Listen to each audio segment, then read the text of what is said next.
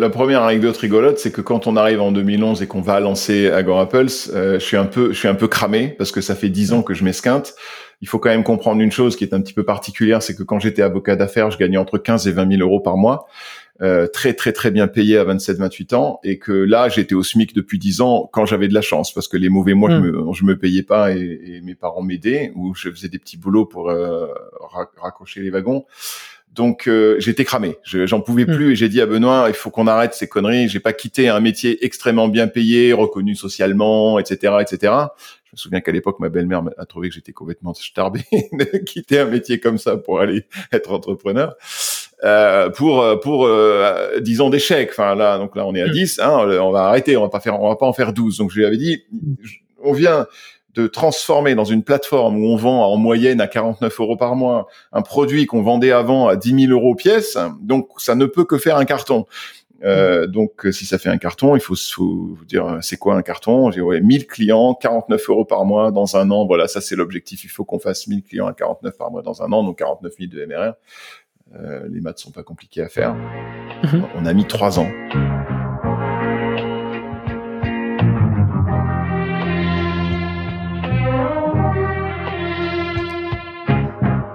Bienvenue dans SaaS Club, le podcast qui vous partage les recettes gagnantes des SaaS français. Je m'appelle Eric Seclet et je suis copywriter freelance pour SaaS B2B.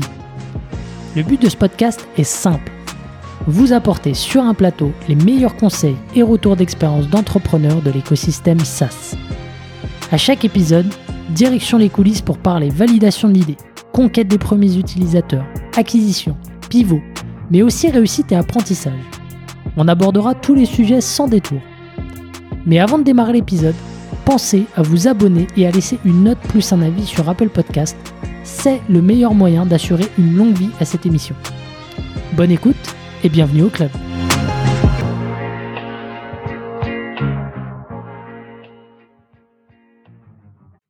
Allez, c'est parti, nouvel épisode de SaaS Club. Aujourd'hui, je reçois Emeric, le fondateur et le CEO d'Agorapples. Bienvenue Emeric. Salut Eric. Bah écoute, euh, je suis très content de t'avoir dans le podcast. Ça, ça fait une demi-heure euh, qu'on discute déjà et c'était euh, déjà passionnant. Donc, comme je te disais, j'ai un petit regret de ne pas avoir enregistré, mais, ça va être très très cool. Donc, merci à toi de, de te rendre dispo et merci à Pierre pour l'intro. Tout, le plaisir est pour moi. Tu sais, comme j'adore raconter mon histoire. ah, mais ça, va être passionnant en tout cas. Donc, euh, j'explique rapidement hein, ce qu'est GoApples pour, euh, pour les gens qui ne connaissent pas. Donc, c'est une solution euh, à destination des social media managers qui les aide à gérer leurs réseaux sociaux, enfin leurs propres réseaux sociaux ou les réseaux sociaux de leurs clients, parce que tu bosses aussi avec des agences. Fondée fin 2019, et 2011 euh, pardon. et euh, aujourd'hui, tu as plus de 31 000 social media managers qui utilisent euh, ta solution et surtout, tu es 100% bootstrap depuis le début. Exactement. On est 165 aujourd'hui, on fait 20 millions d'ARR et on a construit tout ça avec l'argent de nos clients. Énorme, énorme. Eh ben, écoute, j'ai hâte que tu me racontes tout ça. Peut-être, est-ce que tu peux te présenter rapidement, nous dire un peu ce que tu as fait avant de lancer un Go Apples et puis après on attaquera sur la genèse? Bien sûr. Euh, donc j'ai 50 ans aujourd'hui, encore jeune, tu vois, et frais, et motivé. Euh, j'ai j'ai démarré ma carrière en tant qu'avocat d'affaires euh, aux mhm. États-Unis, puis à Paris. Et j'ai lancé, après quatre ans de, de, de fusion-acquisition, euh, j'ai lancé euh, à l'époque un produit SaaS qui s'appelait Affinities en juillet 2000 mhm. avec mon cofondateur Benoît. Euh, qui était euh, déjà du SaaS alors que ça s'appelait pas SaaS, et déjà du, du, social media alors que ça s'appelait pas social media. On appelait ça communautaire à l'époque, et c'était un outil qui permettait de créer sa propre communauté en ligne. On a fait ça euh, pendant dix ans avec des hauts et des bas, beaucoup de bas et beaucoup de difficultés, un peu de pôle emploi, un peu de SMIC, un peu de petits jobs à droite et à gauche. On est arrivé en 2010 un peu au bout de ça, un peu épuisé, et, euh, euh, l'opportunité, l'idée de créer ce qui est ce qui est devenu Agorapulse aujourd'hui, qui a été au départ euh, des jeux concours Facebook, beaucoup, mhm. euh, s'est présenté à nous un peu par hasard, je te cache pas. Tu sais, on demande toujours quelle a été ton ta grande vision et ton grand plan? On n'avait pas de grande vision et de grand plan, sauf qu'on voulait croûter et qu'on n'avait pas d'argent et que on essayait de trouver qu'est-ce qu'on peut faire qui nous rapporte un peu d'argent. Et un jour, on a eu l'opportunité d'aller créer des jeux concours Facebook pour une entreprise, une organisation qui avait de l'argent, qui était la FIA, Fédération internationale mhm. de l'automobile. Pour ceux qui connaissent pas, c'est ceux qui organisent la Formule 1 et le WRC, donc ils ont un peu de pognon. Mhm. Euh, et puis de proche en proche, ça, ça a bien marché. Et puis un jour, on s'est dit, et puis mais on faisait un travail d'agence et on n'aimait pas ça, Benoît et moi. Et un jour, on s'est dit, euh, il faut qu'on fasse de ça un logiciel euh, et un produit et pas un service. Et on a plateformisé tous ces jeux concours qu'on avait fait pour tout un tas d'entreprises avant. Et c'est et c'est devenu la V1 d'Agora ce qu'on a donc lancé fin 2011. Euh, et, et, pour la petite histoire, pour que les gens comprennent bien, après dix ans d'Affinities, donc le, le, la boîte SaaS précédente, l'ancêtre exactement, le legacy de, de, de, ce que ce qui est devenu aujourd'hui Agora, qui a, qui a financé les premiers jours. Donc c'est aussi la beauté du SaaS, comme tu es sur un, un, modèle récurrent où tu es payé tous les mois, même si tu ne produis plus, ben on a pu développer Agora Pulse tout en encaissant les, les loyers euh, récurrents d'Affinities. Euh, à la fin d'Affinities, presque dix ans après son lancement, ça générait environ 140 000, 150 000 euros de chiffre d'affaires annuel. Aujourd'hui, avec Agorapple, je fais 150 000 euros de chiffre d'affaires en trois jours. Donc, j'ai réussi à passer de mettre un an pour faire 150 000 à mettre trois jours. Donc, c'est 100 fois mieux, un peu plus de 100 fois mieux. Et ça donne surtout le, le, l'ampleur de la difficulté du travail entrepreneurial où en fournissant énormément de travail, énormément d'efforts, tu arrives parfois au bout de 10 ans à faire 150 000 et parfois au bout de 10 ans à faire 20 millions. Et voilà, c'est le, le, résultat d'un, de quelque chose que je dis souvent aux entrepreneurs qui me posent la question ou aux aspirants entrepreneurs qui me posent la question, c'est attention, le succès entrepreneurial, c'est 5% de travail acharné et 95% de chance. Tu n'auras jamais la chance si tu fais pas le travail acharné, mais n'oublie pas qu'il y a la chance parce qu'elle est, elle est vraiment là et elle impacte vraiment ta capacité à, à, à faire quelque chose qui gagne et à gagner beaucoup d'argent éventuellement à terme. Euh, donc c'est, c'est, c'est, si tu veux être sûr de gagner bien ta vie, va dans la banque d'affaires, la finance ou les métiers de service qui rapportent beaucoup parce que l'entrepreneuriat c'est beaucoup moins sûr que ça. ouais, ouais, comme tu l'as dit, c'est dix ans, dix ans avant de, d'avoir un concept qui qui soit un peu plus euh, soutenable et, financièrement qui soit euh, euh, beaucoup plus scalable. Et, ensuite, après, c'est dix autres années pour développer. Donc, c'est très, très long. Hein. Ah, l'équilibre, on l'atteint en novembre 2015. Donc tu vois, même si on lance fin 2011, on a encore euh, quatre ans devant nous avant d'arrêter de, consommer du cash. Alors c'était pas beaucoup parce que comme on était bootstrap, euh, on avait un tout petit peu d'argent qui nous restait d'Affinities et on, on avait quand même un tout petit peu d'argent de Business Angel qui avait investi chez nous euh, au, tout début.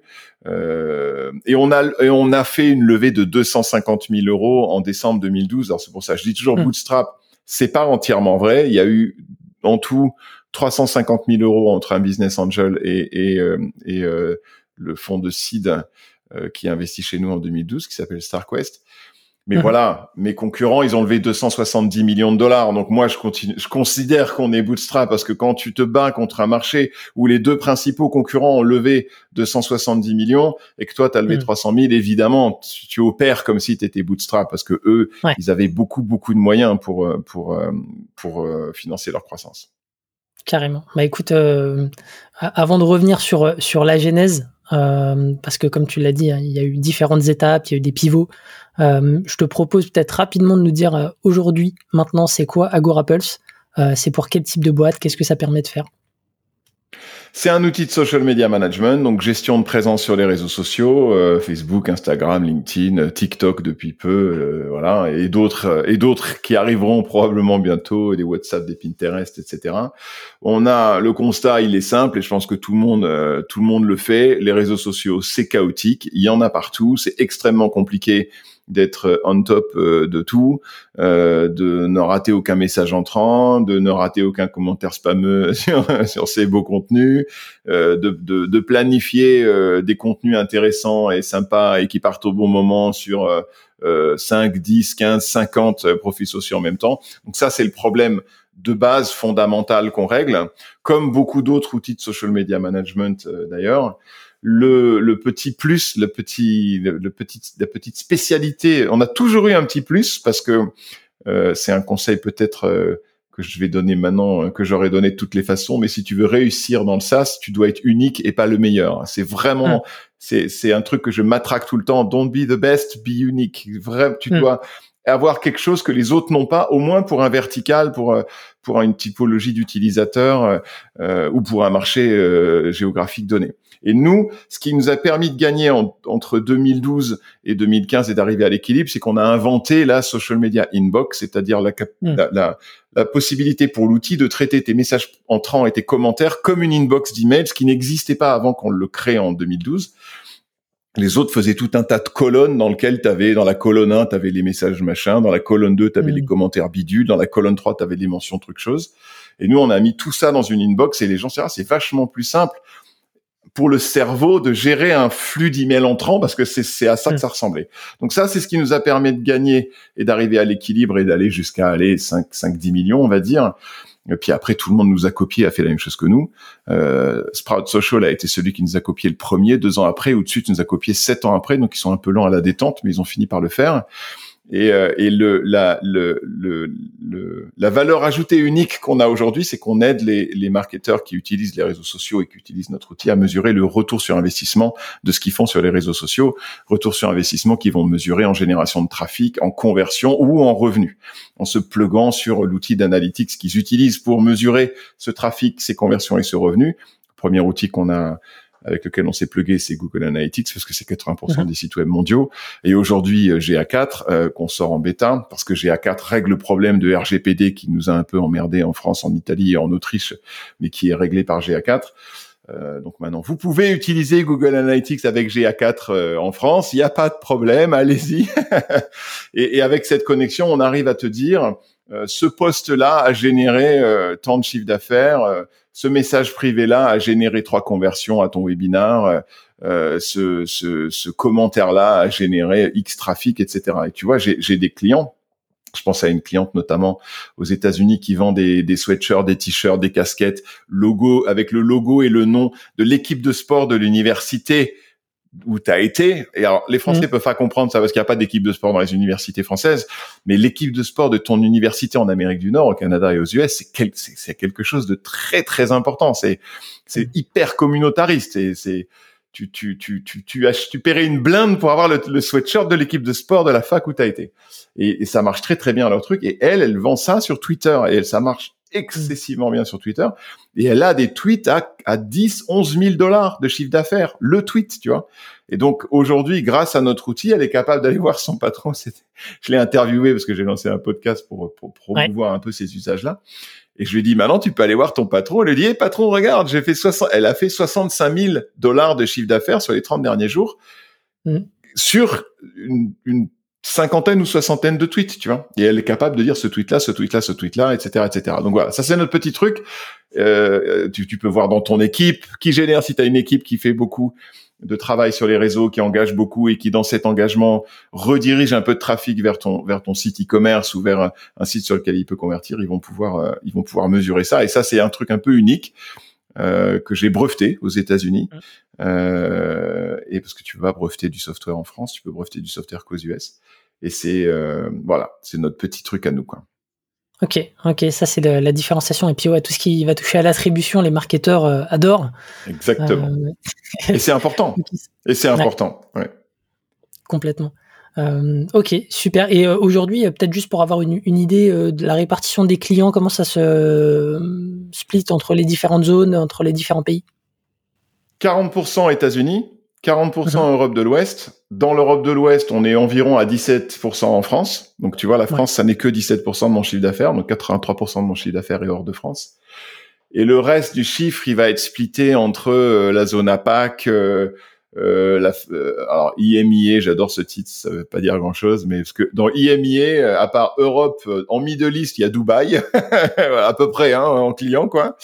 Euh, et en Africa, il y a l'Afrique du Sud. Hein. Je schématise mais à peine, mais c'est ça quoi. Donc euh, voilà, on a on a effectivement quelques clients en Afrique du Sud, quelques clients à Dubaï, euh, on a un peu de clients dans les pays. à Pâques, c'est la même chose. Hein, c'est Australie mmh. et Singapour. Hein, c'est assez drôle. Donc, euh, donc voilà, c'est ça. Le 20%, le 20 qui reste, il est très éclaté, on va dire. Il n'y a pas, il y a pas vraiment une zone qui prime. Ouais. Ok, super clair. Mais écoute, euh, moi je te propose de, de parler un peu de, de, la genèse, en tout cas de la seconde vie plutôt, tu vois, parce que les, les dix ans euh, précédents, euh, on a bien compris que du coup il y a eu, il y a eu, bah, voilà quelques remous et tout, mais le fait de te relancer, je dirais en 2011, de, de, de, de prendre une nouvelle direction, euh, donc tu es parti des, des, jeux concours euh, Facebook, c'est ça? Euh, Et à l'époque, je crois qu'il n'y avait pas forcément de, de, vision, comme tu me l'avais dit en off. Euh, moi, j'aimerais bien que tu, tu, nous, tu nous redises un petit peu comment est-ce que tu as vécu le début, les premiers mois, comment est-ce que, comment est-ce que vous y êtes pris pour sortir du lot à ce moment-là?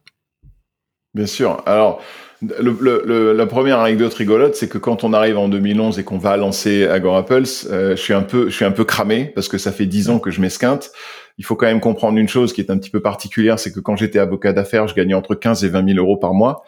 Euh, très très très bien payé à 27-28 ans et que là j'étais au SMIC depuis 10 ans quand j'avais de la chance parce que les mauvais mois je, hmm. me, je me payais pas et, mes parents m'aidaient ou je faisais des petits boulots pour euh, raccrocher les wagons donc euh, j'étais cramé, j'en pouvais hmm. plus et j'ai dit à Benoît il faut qu'on arrête ces conneries. J'ai pas quitté un métier extrêmement bien payé, reconnu socialement, etc., etc.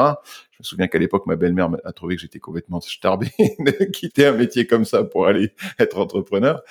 Euh, pour pour euh, 10 ans d'échec. Enfin là, donc là on est à 10. Mm. Hein, on va arrêter. On va pas faire. On va pas en faire 12. Donc je lui avais dit, on vient de transformer dans une plateforme où on vend en moyenne à 49 euros par mois un produit qu'on vendait avant à 10 000 euros pièce. Donc ça ne peut que faire un carton. Euh, donc, si ça fait un carton, il faut, faut dire c'est quoi un carton? J'ai ouais, 1000 clients, 49 euros par mois dans un an. Voilà, ça c'est l'objectif. Il faut qu'on fasse 1000 clients à 49 par mois dans un an, donc 49 000 de MRR. Euh, les maths sont pas compliqués à faire. Mhm. On a mis trois ans. On a mis trois ans à faire 49 000 de MRR, donc ça a quand même été un petit peu plus long que ce que j'avais espéré. Mais j'ai pas lâché le morceau et la raison pour laquelle j'ai pas lâché le morceau, c'était un talk de Gail Goodman qu'elle avait fait à Business of Software à Boston. Gail Goodman, c'est la fondatrice de Constant Contact, qui est un mhm. concurrent de Mailchimp pour ceux qui connaissent pas. Euh, et euh, son talk s'appelait, je vous conseille de le retrouver sur internet parce qu'il est, il est pas mal. Il s'appelait The Long Slow SaaS Ramp of Death donc la longue, lente rampe de la mort du SaaS.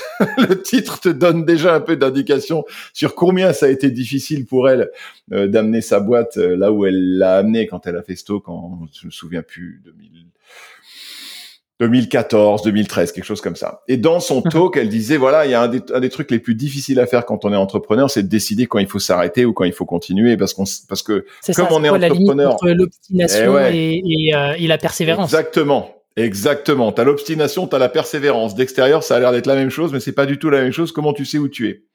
Hum. Et elle, son truc, c'était de dire, tant que ça va up and to the right, tant que ça monte, tant qu'il y a du progrès, mois après mois, ça va mieux, puis mieux, puis mieux, alors ça vaut le coup de continuer. Si tu ne sens pas le progrès et que tu as de la stagnation, voire de la baisse, alors il faut que tu arrêtes.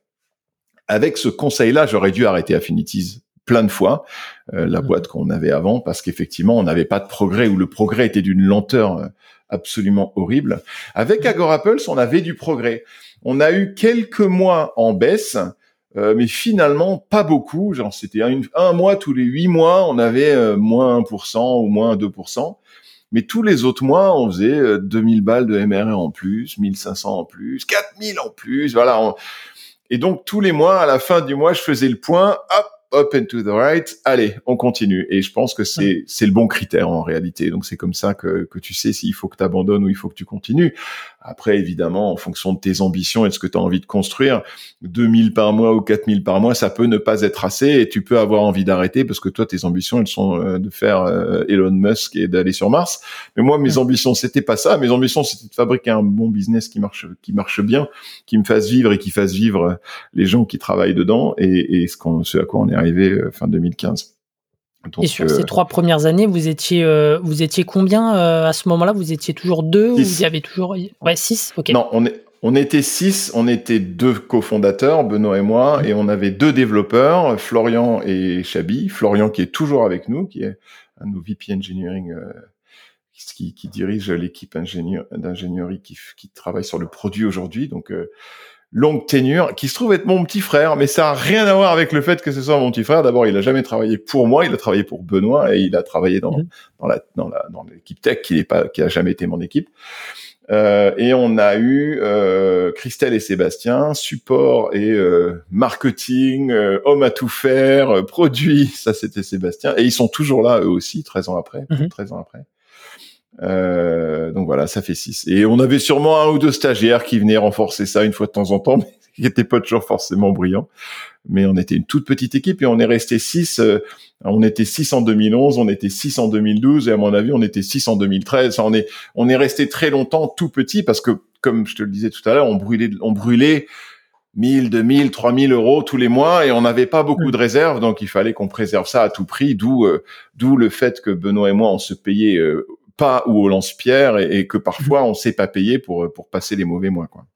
Et alors justement, comment est-ce que euh, vous y êtes pris euh, à cette époque pour bah, aller chercher euh, un millier d'euros d'ARR en plus, enfin de, de MRR en plus, avec des moyens limités? C'était quoi un peu l'approche, sachant que en plus à cette époque-là, il me semble que tu avais déjà les concurrents en parallèle. Il y avait des concurrents sur les jeux concours Facebook, effectivement, on n'était pas du tout le seul. Il y a eu deux choses qui ont été absolument euh, cruciales hein, euh, pour qu'on s'en sorte et qu'on y arrive. La première chose, ça a été qu'on a, quand on a lancé Agorapple, j'ai dit à Benoît, Agorapple, ce ne sera pas une société française. La précédente, le précédent projet Affinities était 100% français, basé en mmh. France, en, en langue française, s'adressant à un marché français, et j'ai vu ce que ça m'a coûté. Donc je lui ai dit la prochaine elle sera pas ça. La prochaine elle sera en langue anglaise, s'adressant à un marché anglophone, et elle, et elle ressemble, et ça sera comme le Canada Dry, tu vois, elle ressemblera à une boîte américaine qui s'adresse à des Américains.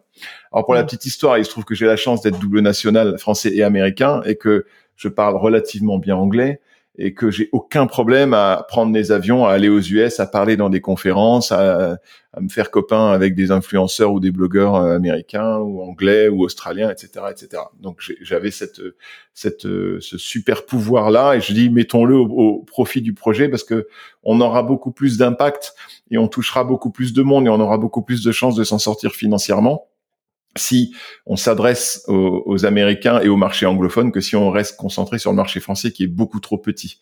Donc ça, mm. c'est la première clé du succès. Et moi, pendant 2012, 2013, 2014, 2015, tous mes efforts marketing, ils étaient orientés vers les US, tous systématiquement. J'ai fait toutes, j'ai écumé toutes les conférences social media américaines que tu pouvais que tu pouvais rêver, auxquelles tu pouvais rêver d'assister pendant cette période.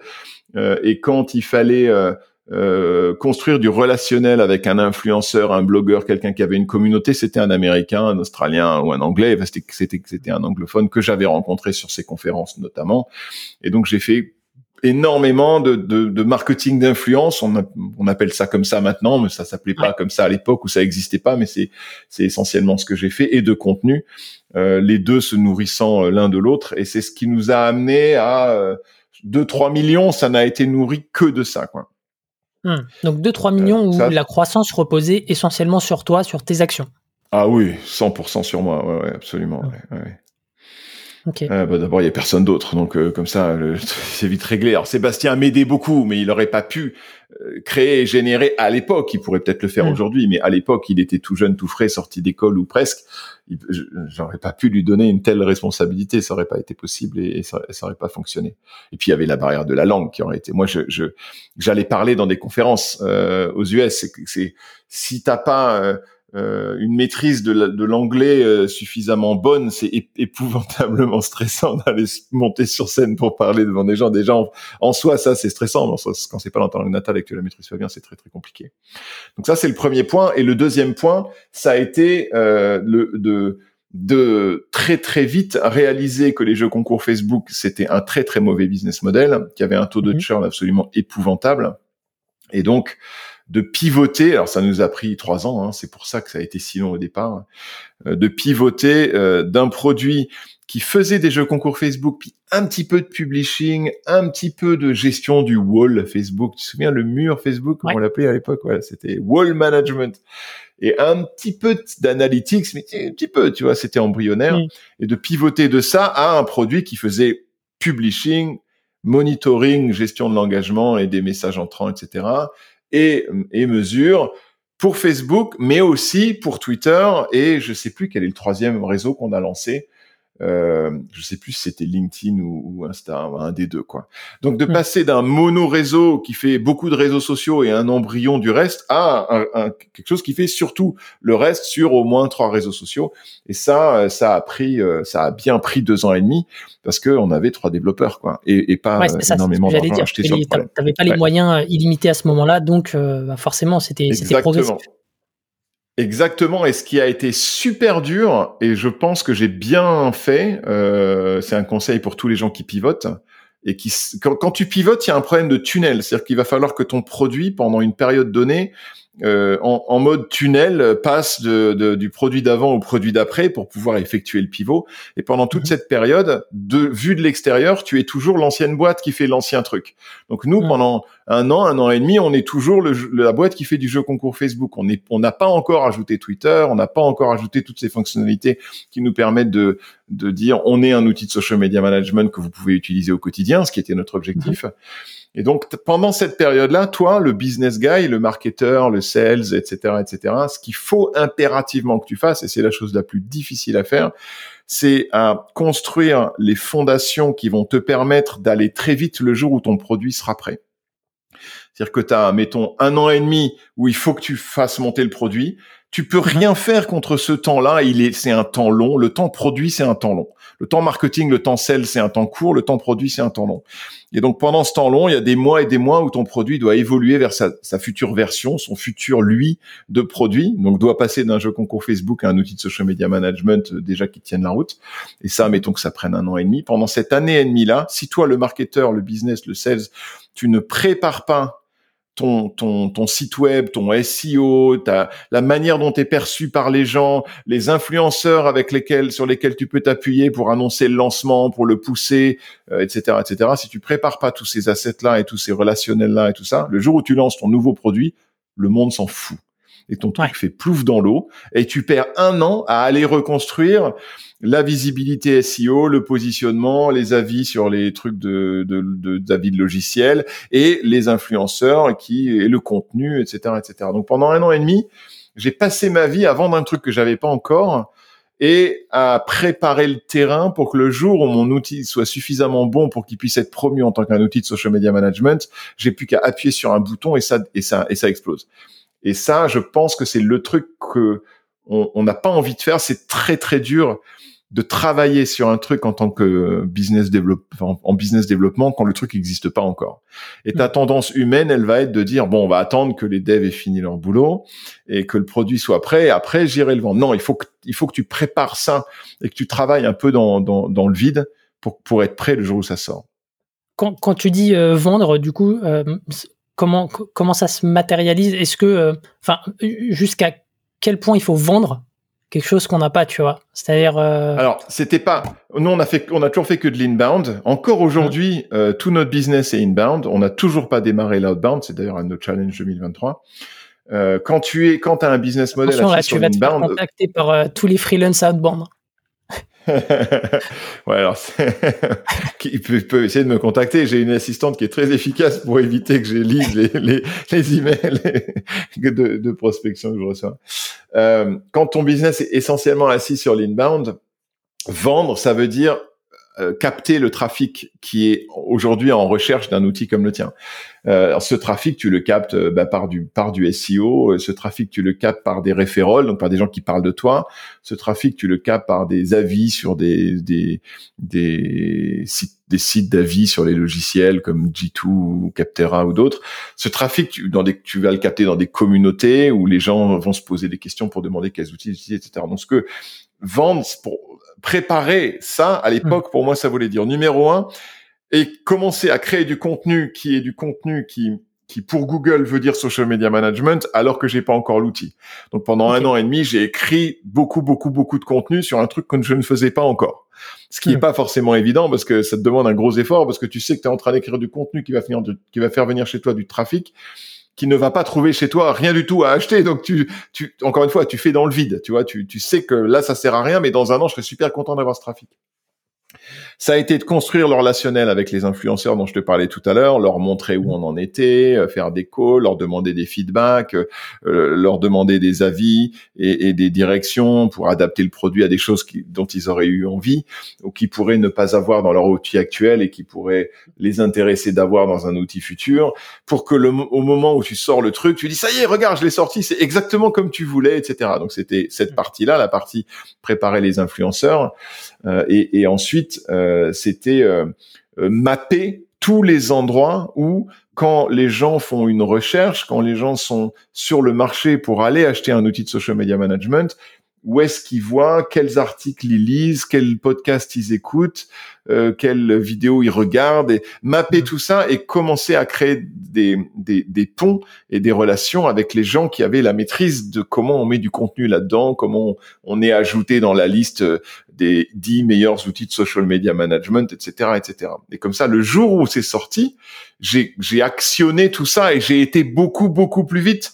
Une des, une des choses que j'ai faites euh, très vite, et d'ailleurs, on n'a plus jamais refait après. Ça, c'est vraiment un truc de fondateur. Faut être, faut être un, un morbac pour aller chercher ça. J'ai listé tous les blogs dans lesquels les listicles, comme on disait en mmh. anglais, les listes de les 10 meilleurs outils de ça, les 5 outils de ci, les track, track, track.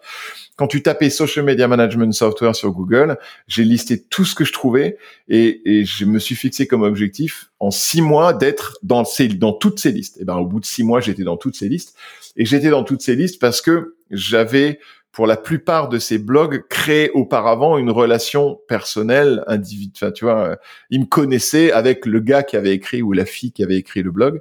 Euh, et donc, donc il était, il répondait à mes mails et quand je lui ai réécrit le blog en disant tiens sur les 10 outils que tu as listés là, il y en a un qui existe plus. Je te propose d'updater ton article parce que celui-là il existe plus donc c'est dommage de le laisser. Je nous ai mis dedans euh, et je t'ai tout réécrit. Voilà le contenu. Dis-moi ce que t'en penses. Et il dit ah ok c'est cool, c'est sympa. Ok et ils updataient le truc.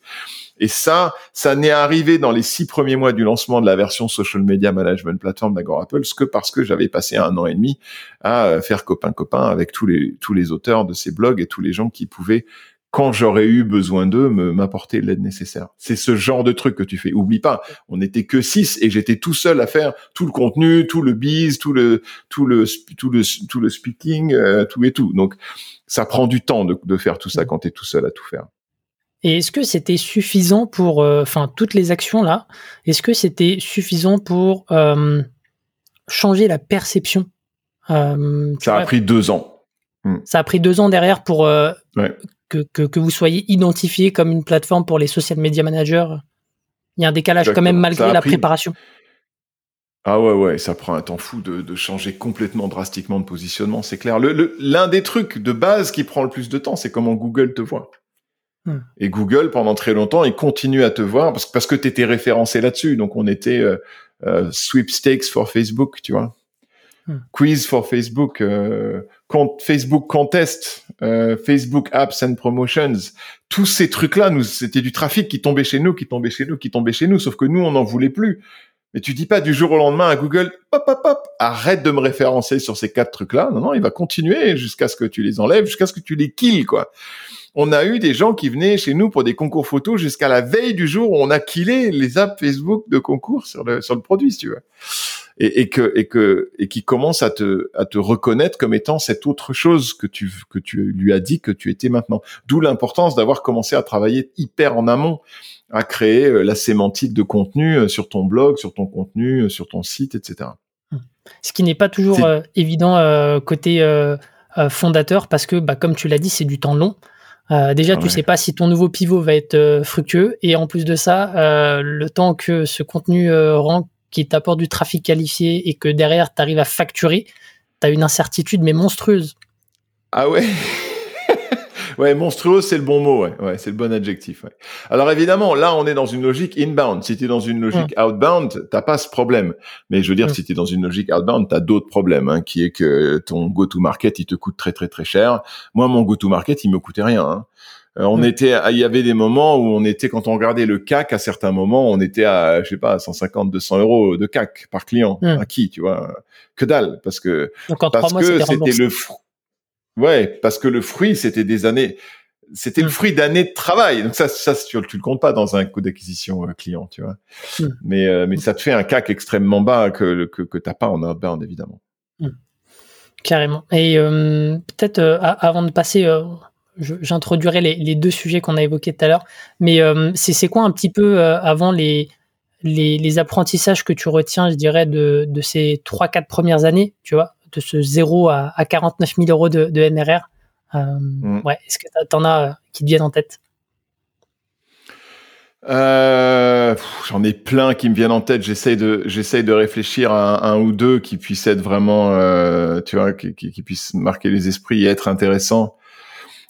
Le premier, le premier qui me vient en tête parce que je l'ai tellement vu après, c'est que tout ça, c'est le, c'est le fondateur ou la fondatrice ou le cofondateur, la cofondatrice qui doit le faire tout, tout ce que je t'ai raconté là, tu peux pas l'outsourcer, même pas à un employé, quoi.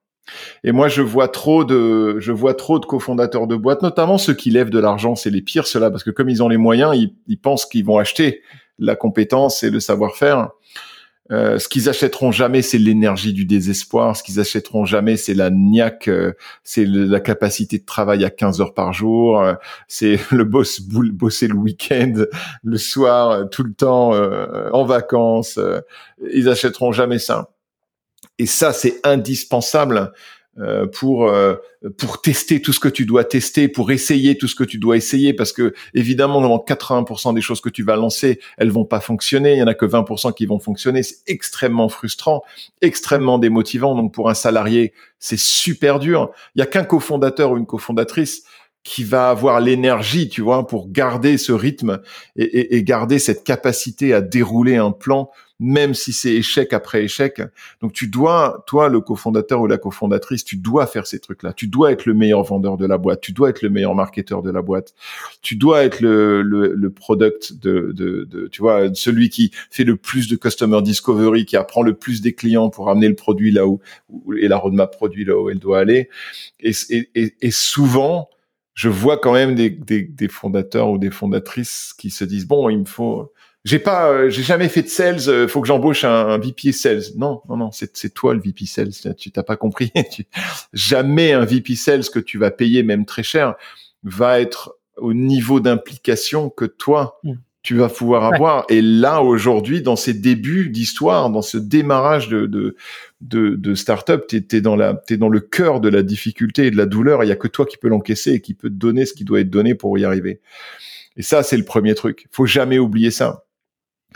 Euh, l'entrepreneuriat c'est super dur. Donc il faut une, une, il faut un niveau de motivation que très peu de gens ont. Il y a que toi qui, qui l'a. Et si tu l'as pas, euh, c'est un, c'est un vrai problème parce que ça, il y a 9 chances sur 10 que ça te coûte ta boîte et que ça te coûte le projet. Mm. Quoi. Donc ça, c'est le premier truc. Faut pas oublier ça. Et donc faut, faut se, c'est cette interview de Steve Jobs que tout le monde a dû entendre. La plupart des gens, ils abandonnent l'entrepreneuriat parce qu'ils sont sains d'esprit. Hmm. et comme c'est très dur, ils arrêtent parce que personne n'a envie d'avoir d'avoir une vie professionnelle où tout est tout le temps très dur. Et, et, et, et c'est très vrai. Donc euh, il faut se, il faut vraiment être passionné par le produit qu'on résout ou passionné par l'histoire entrepreneuriale qu'on a envie de construire et, et, que cette passion, elle génère une, une capacité de, de, de, de, résilience, de rebond euh, et d'énergie euh, que qui est effectivement assez dur, à, assez dur à avoir et impossible à avoir si t'es pas cofondateur mmh. d'une boîte. Quoi. Le deux, et le, le, deuxième truc, bon après euh, c'est un, c'est un lieu commun, mais euh, euh euh, on, le disait tout à l'heure, on n'a pas levé d'argent pour pour créer l'entreprise et pour la faire grandir. Sur ce, on était on a été quasi bootstrappé à 99,9% là-dessus. Et ça reste le meilleur moyen de monter une boîte parce que les boîtes qui lèvent de l'argent, c'est 0,01% des boîtes. Donc 99,9% des boîtes n'auront jamais accès à une levée de fonds. Et la, petite erreur qu'on que je vois beaucoup, euh, et que j'entends beaucoup, c'est euh, une petite lutte intestine entre ceux qui ont levé, ceux qui n'ont pas levé, entre les bootstraps et les funded, euh, qui se regardent en chien de faïence en disant ouais toi t'es nul parce que t'as levé ou toi t'es nul parce que t'as pas levé ou peu importe. Personne n'est nul parce qu'il a levé ou qu'il a pas levé. Il y a, il y a très peu de gens qui ont qui ont la qui vont pouvoir lever de l'argent. Mmh. C'est pas un problème philosophique quoi. Euh, moi, je dis toujours, j'ai essayé de lever trois fois. Hein. J'ai aucun problème avec ça. Trois fois de suite en 2014, en 2016 euh, euh, et à un autre moment, euh, j'ai oublié quand. mais 2014-2016, c'est les deux fois où j'ai vraiment été au bout. J'avais un gars qui m'accompagnait, j'ai vu des fonds, etc., etc. Tout le monde m'a dit non, m'intéresse pas, ton truc c'est nul, quoi. j'ai pas envie d'investir dedans. Donc c'est pas, il y avait rien de philosophique. Moi, j'aurais été content d'avoir un million de plus. Ma vie aurait été moins difficile, si tu veux. Euh, mais mais t'as pas, mais, mais t'as pas accès. La plupart des gens, on n'a pas accès à ça parce que pour, tout un tas de raisons, on va pas rentrer dedans. Ça prendrait l'intégralité du podcast. Mais les boîtes financées, c'est un tout petit nombre de boîtes qui a des spécificités très très particulières. Donc, hmm. si vous voulez monter une boîte, montez une boîte qui a pas besoin de lever de l'argent parce que sinon vous avez trop trop de chances de jamais arriver à monter quoi que ce soit. Quoi. Donc c'est les deux trucs qu'il faut pas oublier, parce que c'est un peu les fondamentaux euh, de, de l'entrepreneur. Si tu as envie d'être entrepreneur ou entrepreneuse, conçoit un truc qui peut se monter sans côté à lever un million, parce que les chances que tu lèves un million, elles sont infinitésimales. Encore plus maintenant. Encore. Alors aujourd'hui, aujourd'hui elles sont pas infinitésimales, elles sont inexistantes, absolument. Ouais. Clairement. Bah écoute, euh, merci hein, pour ces, deux conseils euh, hyper précieux. Euh, je propose d'avancer. Quand on s'est parlé la, première fois, je t'ai demandé euh, bah, de quoi est-ce qu'on peut discuter pendant cet épisode. Et il y a deux choses, on va dire, qui sont ressorties. C'est comment passer de la, phase d'early traction à scalable. et la deuxième chose dont tu m'as parlé, c'est comment est-ce qu'on devient le CEO de l'étape d'après. Et, et, du coup, bah, moi, je te propose de, dérouler euh, ces, deux sujets parce qu'au final, euh, euh, ils, sont, intimement liés.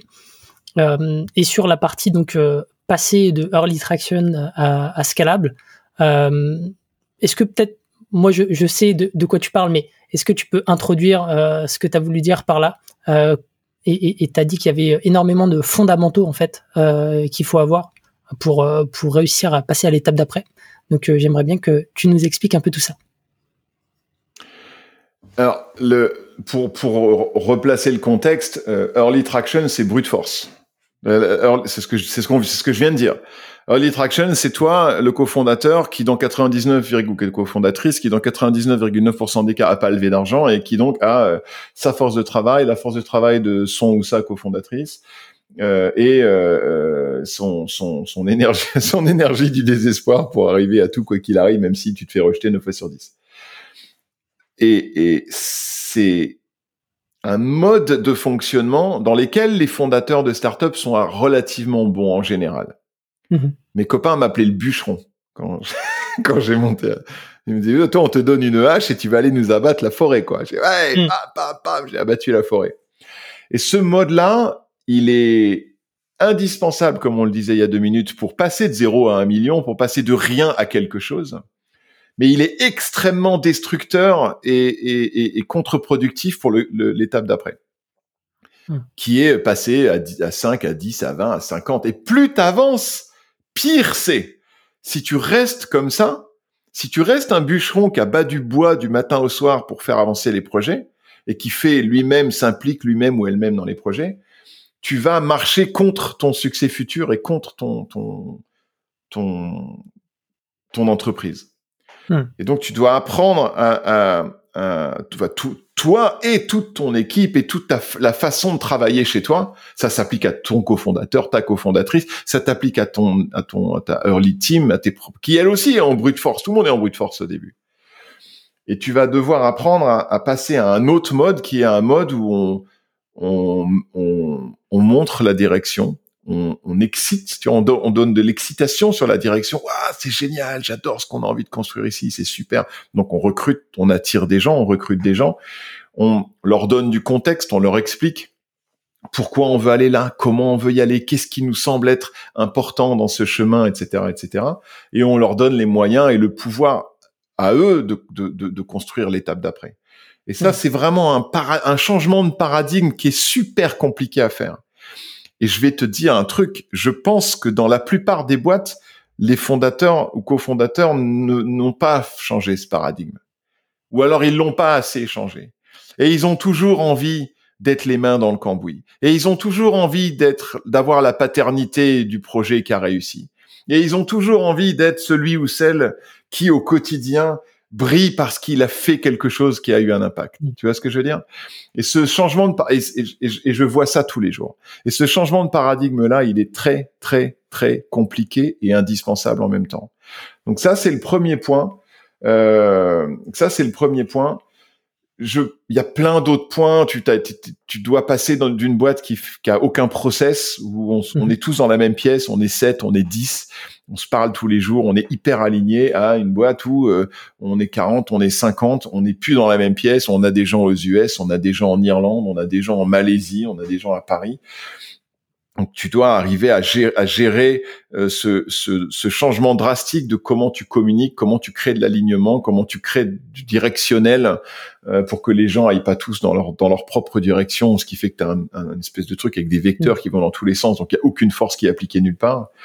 Et ce changement-là, il est aussi très très compliqué. Euh, le, le, le, truc que moi j'ai le plus appris et que je continue à, à, à réaliser euh, régulièrement, c'est qu'on ne se répète jamais assez. On n'a mhm. jamais assez communiqué euh, les, les, les, fondamentaux à toute l'équipe pour qu'elle les ait bien imprimés, qu'elle les oublie pas.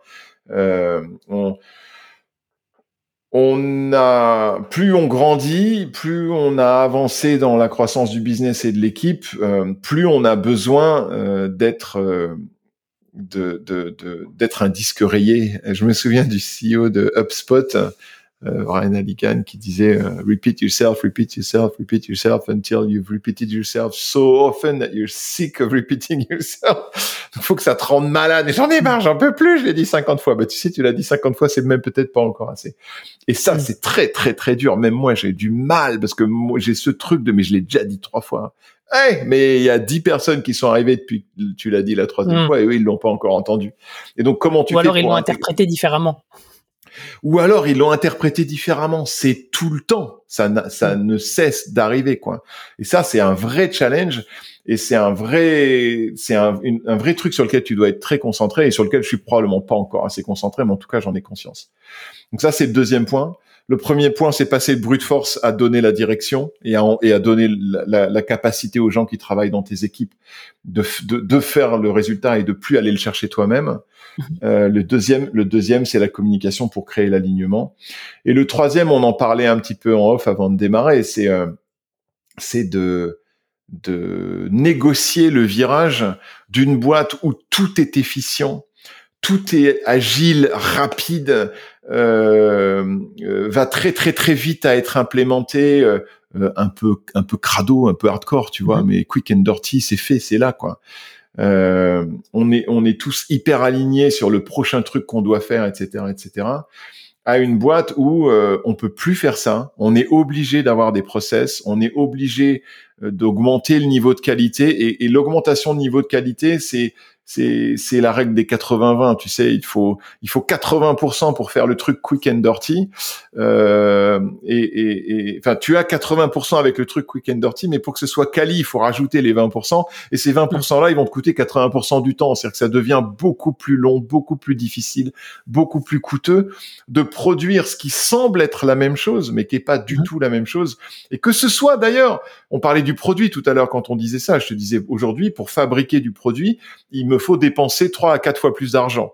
En, en, hmm. salaire plus élevé parce que les gens sont plus compétents, en nombre de salaires parce que j'ai besoin de plus de personnes autour de la table. Au début, j'avais que faut bien comprendre qu'au tout début, j'avais Benoît, Florian et Chabi qui étaient des full stack dev qui faisaient le front, le back, le design, l'interface, le hosting, le DevOps, tout de A à Z, hmm. trois développeurs. Et aujourd'hui, pour faire tout ça, j'ai euh, une équipe plateforme qui s'occupe du DevOps et de tout ce qui est autour de l'accompagnement des développeurs. J'ai les développeurs. Parmi les développeurs, j'en ai qui sont un peu plus back, j'en ai qui sont un peu plus front. Après, j'ai les product managers, j'ai les PM, j'ai les PM seniors, les PM juniors. Après, j'ai les UI UX designers. Et tu dois réunir une équipe de, de variété de talents qui coûte un certain prix, alors que il y a dix ans, j'avais trois développeurs, point barre. Donc évidemment, le coût augmente, la complexité de faire fonctionner toutes ces équipes-là entre elles et de créer l'alignement et la clarté entre elles augmente également. Et la négociation de ce virage-là, elle est super, super difficile parce que euh, tu, la tendance évidente, elle va être de créer de la lourdeur, de la traînée et, et, et de la lenteur tu vas passer par là et là tu vas t'en rendre compte. Tu vas dire putain, on était deux, on allait super vite, on est 20, on va deux fois plus vite. C'est pas normal, on est dix fois plus. Et donc là, tu dois commencer à, euh, Ouais, vas-y, pardon. Vas-y. Non, non, non. Tu, tu, dois commencer à être hyper vigilant là-dessus. Et, et, ça, ce que je viens de te dire, c'est pour le produit, mais pour le marketing, c'est pareil. Au début, le designer, c'était euh, euh une indienne ou une pakistanaise à 4 dollars de l'heure. Les designs, ils étaient pas dingues. Enfin, ils étaient faits. Aujourd'hui, on a trois designers qui travaillent pour l'équipe marketing. On a, on paye des gens qui sont spécialisés en édition, montage vidéo et qui font ça super bien. On a un designer euh, à la maison qui est aussi très bon, Fabien. Enfin, tu dois créer une infrastructure qui crée de la qualité, euh, qui que dont évidemment tu n'avais pas les moyens au début, et, et, ce, et ça crée ça crée du coût et ça crée de la friction parce qu'il faut faire travailler tous ces gens-là ensemble. Donc ça c'est le, le troisième truc qui est euh, inévitable et, et, et qu'il faut impérativement euh, anticiper et négocier comme il faut. Mmh. Ça me fait penser à à, à l'image qu'avait partagé Jean de Collective avec qui j'avais enregistré, qui disait en fait au début tu as une toute petite barque et euh, c'est très facile de, de, la manier. Puis à mesure que tu rajoutes du monde, en fait tu as un paquebot et le paquebot euh, nécessite beaucoup plus de, de, manipulation, de manœuvre et de coordination pour, pour le faire bouger, devier ne serait-ce que d'un degré. Et c'est exactement ce que tu dis. Donc c'est moi. Ouais, et, et, en même temps, si tu veux traverser l'Atlantique, tu peux pas le faire en barque. Mmh. Il te faut un paquebot, tu vois. Donc c'est ce qu'on, quand on emploie cette cette cette image là, c'est en général avec l'idée que la barque c'est super et le paquebot c'est merdique. Hmm. Euh, oui, c'est vrai que pour rentrer dans un petit port de Méditerranée avec un paquebot, c'est chaud patate, quoi. T'as intérêt à être bon avec tes avec tes propulseurs d'étrave. Mais si tu veux faire un voyage au long cours et, et aller euh, à New York euh, en bateau, eh ben vaut mieux être sur un paquebot que dans une barque. Ça va être beaucoup plus confortable et beaucoup plus euh, euh ta capacité de survie va être bien meilleure.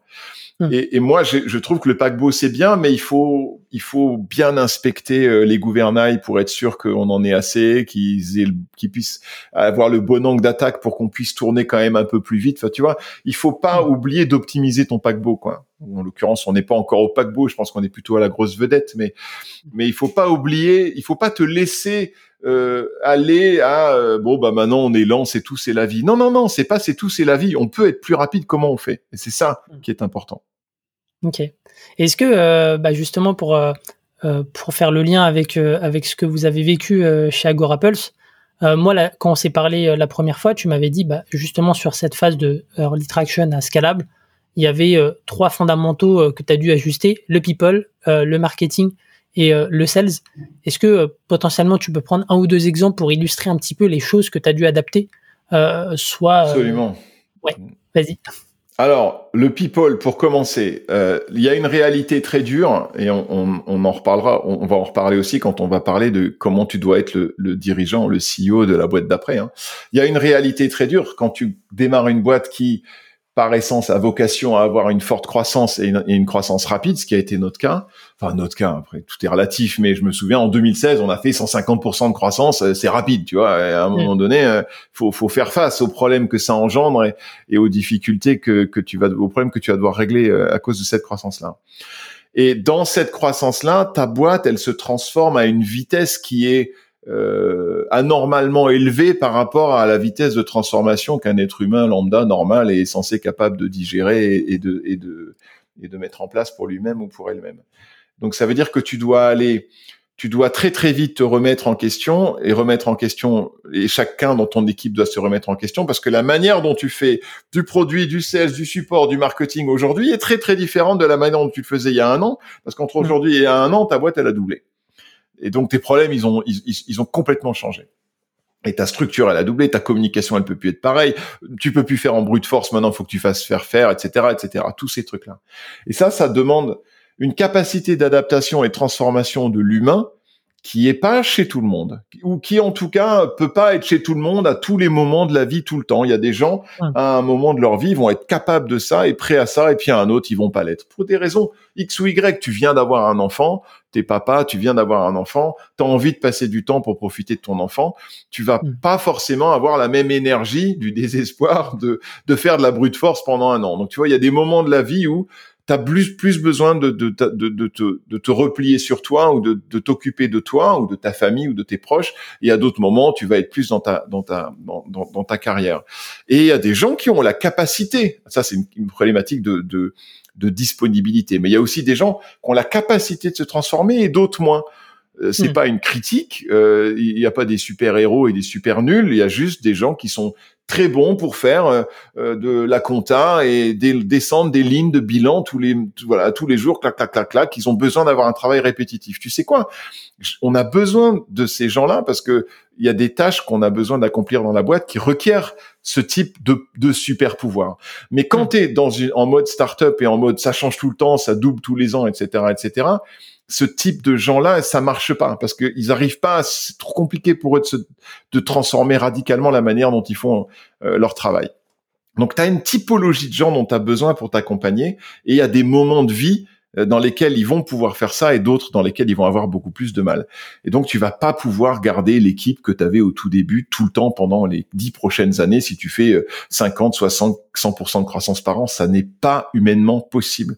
Ça veut dire que tu vas devoir faire des ajustements. Il y a des gens qui vont rester, il y a des gens qui vont pas rester soit ils vont partir d'eux-mêmes, soit toi, le dirigeant, tu vas devoir leur avoir une conversation un peu difficile avec eux, qui est, tu t'y arrives pas, hein. tu, tu, hum. t'es arrivé à, là, t'es arrivé à ton plateau de verre, à ton, à ton plafond de verre. Je vois bien que tu t'es, le lapin dans les phares d'une voiture, tu n'arrives plus à faire face aux nouveaux challenges qui, qui t'arrivent sur les genoux euh, tous les jours.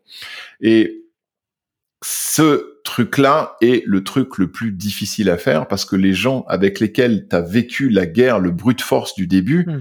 arriver à, un moment à s'asseoir avec eux dans une pièce et à leur dire je vais pas pouvoir te garder dans l'équipe parce que tu n'es plus la bonne personne pour l'étape qu'on doit franchir maintenant, c'est le truc le plus déchirant à faire pour quelqu'un hmm. qui a un peu d'humanité, un minimum d'humanité au fond de lui ou au fond d'elle. Et pourtant, c'est le truc le plus indispensable. Donc ça, c'est très, très, très difficile est très très très obligé. obligé. C'est quoi ton conseil euh, là-dessus tu, tu vois euh, justement pour euh, bah pour le truc que j'ai appris à faire preuve d'humanité, tu vois. Dans, bien sûr, le truc absolument. Le truc que j'ai appris, c'est que je pense qu'on fait tous preuve d'humanité. Enfin, il y a très très peu de gens qui sont pas qui ont pas d'humanité au fond d'eux. C'est rare quand même, c'est très rare. Il y a des gens plus mais c'est pour avoir la justesse plutôt, c'est ça surtout. Ouais, c'est moi ce que j'ai sur le truc, la, la, leçon que je peux transmettre et qui à mon avis est, est, qui est la plus importante, c'est comment faire pour que toi tu arrives à le faire et que tu te sentes bien avec cette décision. Parce qu'au final, savoir ton niveau d'humanité sur une échelle de 1 à 10, il est à 2, il est à 8, il est à 7, il a combien, ça a pas tellement d'intérêt. Je pense qu'on est, on a tous de l'humanité au fond de nous et on n'a tous pas envie d'avoir ces conversations. Tous, 100% des gens que je connais, ils ont pas envie d'avoir ces conversations et j'en fais partie. Donc faut faut reconnaître de quoi tu as besoin pour pouvoir l'avoir sans te sentir être un sale con ou une sale conne. Hmm. Ou, un méchant ou une méchante ou une sous-merde euh, qui fait tu vois qui qui qui fait du mal quoi. Hmm. Qu'est-ce que tu dois faire pour arriver à faire ça sans que tu te sentes comme ça? Et le truc que moi j'ai appris c'est que j'ai besoin de deux choses. J'ai besoin d'avoir écrit, j'ai besoin que la personne sache ce que j'attends d'elle. Hmm. Sans aucune ombre de doute qu'il n'y ait pas l'ombre d'un doute sur mes attentes de ce que doit faire ce job et la personne qui a ce job. Et donc, pour qu'il n'y ait pas l'ombre d'un doute, il faut que ce soit par écrit et pas par oral. Ça, c'est le premier point. Donc, il faut écrire, voilà ce que j'attends de toi. Et dans, chez nous, on appelle ça, le document s'appelle What Success Looks Like. Je dois écrire à quoi ressemble le succès pour toi dans six mois, dans un an. À quoi ça ressemble? Ça, c'est sur la fiche de poste, du coup. Alors, ça s'appelle pas une fiche de poste, parce qu'une fiche de poste, c'est pas ça c'est c'est un petit peu plus sioux que ça. C'est dans un an, comment est-ce que je vais dire bravo, qui hum. est arrivé, chapeau, félicitations. Voilà les choses dont j'ai besoin. Et là-dedans, va y avoir des soft skills, va y avoir des comportements, va y avoir évidemment euh, la fiche de poste, des hard skills, des choses que tu dois faire, etc. Mais il va y avoir tout un tas d'autres trucs qui sont liés à pour que tu arrives là, il faut que tu apprennes à, et ça, c'est pas une fiche de poste, c'est il faut que tu apprennes à t'exprimer en public de manière un peu plus audible et intelligible. Aujourd'hui, franchement, quand tu parles en public, c'est compliqué. Ça, C'est ça fait partie du succès pour toi dans un an. Tu euh, as le leadership de telle fonction qui est un métier hyper important. Tu, hein, tu dois présenter en, en all hands tous les tous les vendredis, tous les mercredis euh, les progrès de ton équipe, blablabla. Bla, bla, bla. La manière dont tu présentes ça, elle doit s'améliorer parce que là, la manière dont tu présentes ça aujourd'hui, elle est pas audible et donc le, le, sérieux que ton travail et le travail de ton équipe devraient créer chez les autres n'est pas là, et ça c'est un problème. T'as pas ça dans une fiche de poste. Et, et, et, si tu sens très fort que ça c'est un bloqueur pour que la fonction que la personne occupe et le niveau qu'elle doit avoir et la perception qu'elle doit avoir et l'impact qu'elle doit avoir dans la boîte, et si tu penses que cette capacité à parler en meeting devant 100 personnes, ça, ça crée de la friction et un problème pour le truc, tu dois écrire qu'il faut que tu progresses là-dessus. Donc ça c'est le premier point et, et, tu dois créer de la clarté par écrit là-dessus. Je te prends l'exemple de parler en public, mais ça peut être plein d'autres trucs. Ça peut être comment tu réagis à la critique. Ça peut être comment tu réagis au feedback qu'on te donne quand il n'est pas positif. Tu vois, ça, ça peut être beaucoup de choses. Le deuxième point, c'est comment tu as accompagné les personnes dans ton équipe à mhm. aller régler, à aller créer ce succès, à être ce succès quand tu sens et que tu sais bien au fond de toi que toutes seules elles vont pas y arriver. Est-ce que tu as fait ça? Est-ce que tu as fait l'effort d'accompagnement, soit toi-même, soit via un coach, via une formation, via quelque chose? Ça, c'est le deuxième point. Et le troisième point, c'est qu'il faut qu'il y ait eu deux warnings. Eric, on en a parlé il y a trois mois. Je t'avais dit que si tu présentes le podcast en bégayant au début, le podcast, les gens vont pas continuer à l'écouter. Et on était d'accord et je t'ai offert une formation d'expression avec des mm. pommes de terre dans la bouche pour que tu apprennes à parler sans bégayer. OK? Et on est d'accord que les deux derniers podcasts que tu as fait, tu as bégayé au début. Oui. Hum. Bon. Si tu bégayes les deux podcasts suivants, je pourrais pas te garder à l'animation de ce podcast. Est-ce est est que ça te paraît cohérent et juste ou hum. totalement injuste? Non, non, ouais, je comprends, c'est cohérent et juste. T'as payé la formation, tu me l'as dit, j'ai mis la patate dans la bouche ok, il faut pas que je bégaye vraiment, je vais pas hmm. bégayer deux fois d'après. Si tu bégayes pas les deux fois d'après, on va se faire high five, on va aller au resto et on sera super content de bosser ensemble. Et si tu bégayes les deux podcasts d'après, tu vas me, tu vas être ok et moi j'aurai aucun problème à te dire hmm. Eric, je peux pas te garder au podcast, c'est pas possible. Et tu sais pourquoi. C'est la fin de sa club. Ouais, et voilà, c'est fini.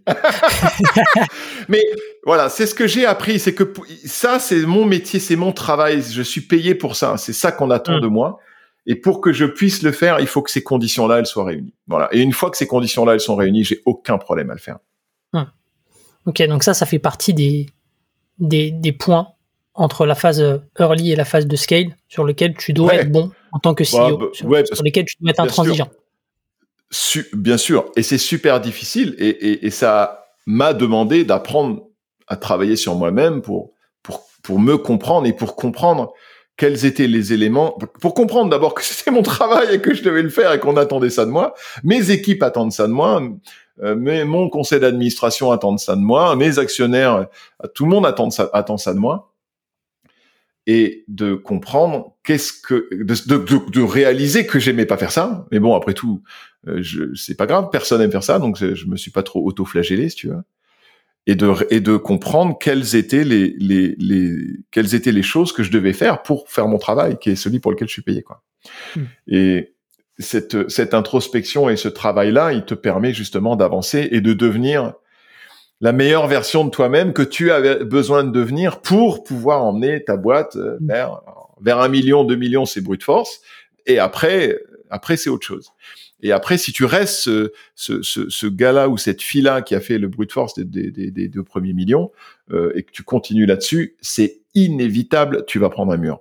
Le mur, il arrive. Il arrive à 5, il arrive à 10, il arrive à 20, je sais pas. Si tu as une boîte qui marche toute seule et qui est canon et, et que tu as super de la chance et que tu es sur un super marché avec une super croissance qui est portée toute seule, tu peux continuer à être mauvais jusqu'à 50 millions. C'est possible. Hein. Hmm. On voit des boîtes où les dirigeants sont pas dingues et tu, tu sens bien qu'il n'y a pas eu beaucoup de remise en question et qu'il n'y a pas beaucoup de travail sur soi et que la version, la meilleure version d'eux-mêmes, bah, c'est pas eux, c'est quelqu'un d'autre dans leur équipe. Ça existe. Mais ils ont du bol, c'est tout. Et c'est dommage parce qu'ils auraient, ils, pourraient probablement faire le double s'ils avaient fait ce travail-là. Ok, super, euh, super intéressant euh, euh, d'avoir partagé là-dessus. Et peut-être pour sur la partie business, parce que derrière il y a aussi l'enjeu de faire grossir la boîte. d'un point de vue revenu. Hmm. Sur le marketing ou le sales, qu'est-ce que tu as dû changer Qu'est-ce que tu as dû structurer pour pouvoir passer de brute force à justement à scalable bah, le, le, truc principal que tu dois, le truc principal que tu dois changer, c'est c'est plus toi qui fais, c'est les autres qui font. Et quand c'est les autres qui font, euh, c'est jamais bien parce que toi tu faisais mieux. Enfin, en tout cas, c'est ce que c'est dont t'es persuadé. En tout cas, tu faisais plus, ça c'est sûr, parce que tu mm. travaillais beaucoup plus et t'as toujours et t'avais cette énergie euh, insatiable que que tes que tes équipes auront forcément pas. Et ça c'est normal, il faut l'accepter.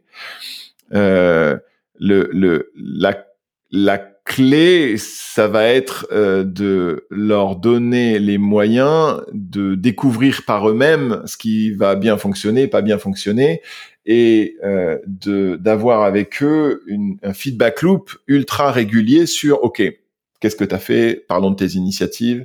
OK, montre-moi la mesure. OK, est-ce qu'on y est? Est-ce que tu as les métriques? Est-ce que tu as traqué? Est-ce que ça fonctionne Donc c'est d'avoir un suivi euh, de ce qui des initiatives qu'ils lancent sans être tu veux pas être celui qui fait les initiatives ou qui pousse les initiatives, ou une fois de temps en temps peut-être, mais en tout cas le moins souvent possible.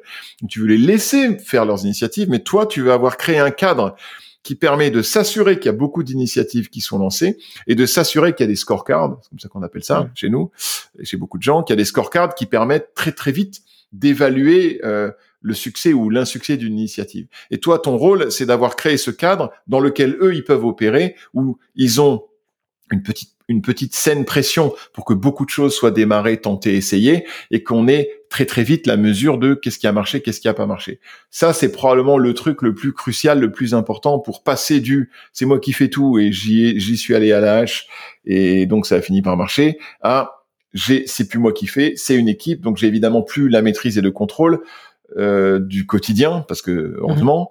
Euh, et en même temps, il faut pas que je sois trop micromanageant parce que sinon ils vont me détester. Mais quand même, il faut que j'ai un cadre où je puisse leur donner les moyens de s'auto-évaluer et de s'auto-censurer quand ça va pas et de s'auto-motiver mmh. quand ça va bien. Et ce un, un des trucs qu'on met en place, on met en place ça que ces derniers temps d'ailleurs. Avant, on le faisait un peu à la mano et c'est dommage, j'aurais dû le faire avant. On met en place euh, euh iOS chez nous, Entrepreneur Operating System, qui est euh, un, un, système de gestion d'entreprise Mhm. Euh, il y a un, bouquin qui s'appelle Traction que je recommande à tout le monde euh, de lire, euh, dans lequel as, on appelle ça les big rock, donc les grandes priorités. Donc tu dois définir tes big rock pour chaque quarter. Et, après, euh, au-delà de ces big rock, tu as des scorecards. Donc à chaque meeting, tu revois les big rock, où est-ce qu'on en est, tu revois les scorecards, où on, où on en est des chiffres, et tu définis pour chaque équipe, pour chaque personne, quels sont les chiffres qu'on va regarder ensemble, euh, quels sont les rocks qu'on va regarder ensemble, et quels sont les issues. Donc tu as une grande période, un grand moment du meeting qui est destiné à résoudre des problèmes, donc les issue solving. Euh, et ça, ça te permet de créer ce cadre où tu as, une, un, un rythme d'itération rapide et il se passe, il se passe pas six mois. Ah putain, ça fait mm. six mois que tu bosses là-dessus. Mais mais non, mais pourquoi t'as fait ça? Donc il faut le cadre. Et et, mm. et ça, c'est le truc à faire, euh, euh, notamment pour le marketing. C'est le truc euh, important à faire pour que ton ta pratique marketing elle évolue du c'est moi qui fais tout à j'ai une équipe qui fait. Mais je garde quand même une bonne compréhension et une bonne maîtrise de ce qui se passe pour pouvoir les aider à se à se remettre sur les rails ou à arrêter les choses qui fonctionnent pas. Ça, mm. c'est pas évident. Et, et le un cadre comme iOS, c'est absolument indispensable. Après, sur les sur la pratique sales et marketing et sur la, le go-to-market en général, très clairement, tu as dû entendre ça 150 fois, c'est ce ne sont pas les mêmes activités qui vont t'amener de 0 à 1 million ou à 2 millions, de 2 à 5 6 millions, de 5 6 millions à 10 12 millions, de 10 12 millions à 20 25 millions etc. Alors peut-être qu'au bout d'un moment, il y aura des périodes de temps plus longues. Par exemple, nous, c'est l'inbound qui nous a amené de 0 à 20 millions. Voilà. C'est un go-to-market inbound. Alors à l'intérieur de ce go-to-market inbound, il y a plein de sous-composantes, mais en gros, c'est on est arrivé à 20 millions en étant sûr d'être trouvé quand les gens cherchent un outil de social media management. Voilà. Si je devais résumer à l'extrême, c'est c'est c'est c'est ça notre ça a été ça notre stratégie de 0 à 20 je peux te dire une chose avec une certitude absolue, c'est pas ça qui nous amènera à 50 millions. Très clairement pas ça. ça va nous aider en étant une bonne fondation pour continuer à travailler pour aller à 50 millions. Et pour aller à 50 millions, il y a deux choses qui doivent changer radicalement chez nous. Euh, la première chose, c'est que le marketing ne peut plus se contenter de créer des assets qui créent de la visibilité au moment où les gens cherchent un outil de social media management, mm. qui est du pur inbound. Il doit aussi raisonner en outbound, marketing outbound, qui est aller créer la demande chez des gens qui ne mm. l'ont pas encore. Parce que l'inbound, c'est des gens ont la demande, ils l'expriment dans des moteurs de recherche, ils l'expriment dans mm-hmm. des communautés, ils l'expriment aujourd'hui sur ChatGPT. Tu serais étonné du nombre de d'essais gratuits qu'on a qui nous disent qu'ils viennent de, qui nous ont cherché sur ChatGPT. Ah C'est rigolo énorme. Ouais, Il va y avoir du SEO de ChatGPT. Bon, tu peux pas faire du SEO de ChatGPT parce que c'est basé sur un corps de connaissances qui est là et qui est un peu figé. Donc euh, voilà. Mais euh, euh, le travail du marketing inbound, c'est d'aller créer, d'aller être visible là où les gens cherchent. Mm. Ce qu'on va, ce qu'on doit faire maintenant, c'est d'aller créer cette visibilité mm. auprès de gens qui ne nous cherchaient pas et qui vont se dire ah tiens j'avais pas pensé à ça, mais en fait, j'en ai besoin. Voilà. Donc ça, c'est le premier, le premier shift transformationnel au niveau marketing. C'est euh, il y a un, Américain, euh, Chris Walker, qui parle beaucoup de ça et qui s'est fait un peu connaître là-dessus. C'est créer la demande. C'est pas demand generation, c'est demand creation.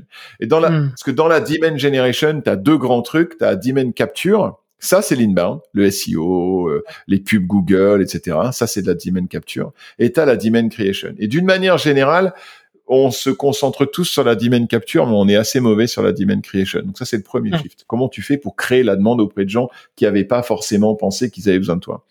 En marketing et la deuxième chose que tu dois faire, c'est la même chose, mais dans l'équipe Sales, c'est au lieu de juste répondre aux demandes entrantes de démos que tu reçois tous les jours, ce qui est la manière dont aujourd'hui encore euh, on fait 20% euh, de croissance à 20 millions.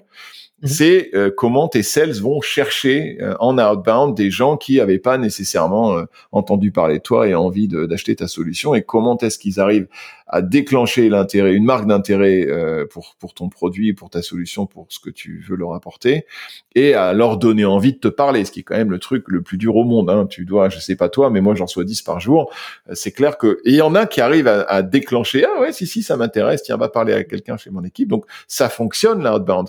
Mais pour un à qui je avec qui ça va se passer, il y en a 50 dont j'ai ignoré les messages ou même mon, assistante les a enlevés de ma boîte mail euh, sans que je les ai jamais vus quoi. Mm. Donc ça c'est le deuxième truc. Comment le marketing crée va créer de la demande et comment les sales vont créer de la demande. C'est notre challenge des, des deux trois prochaines années.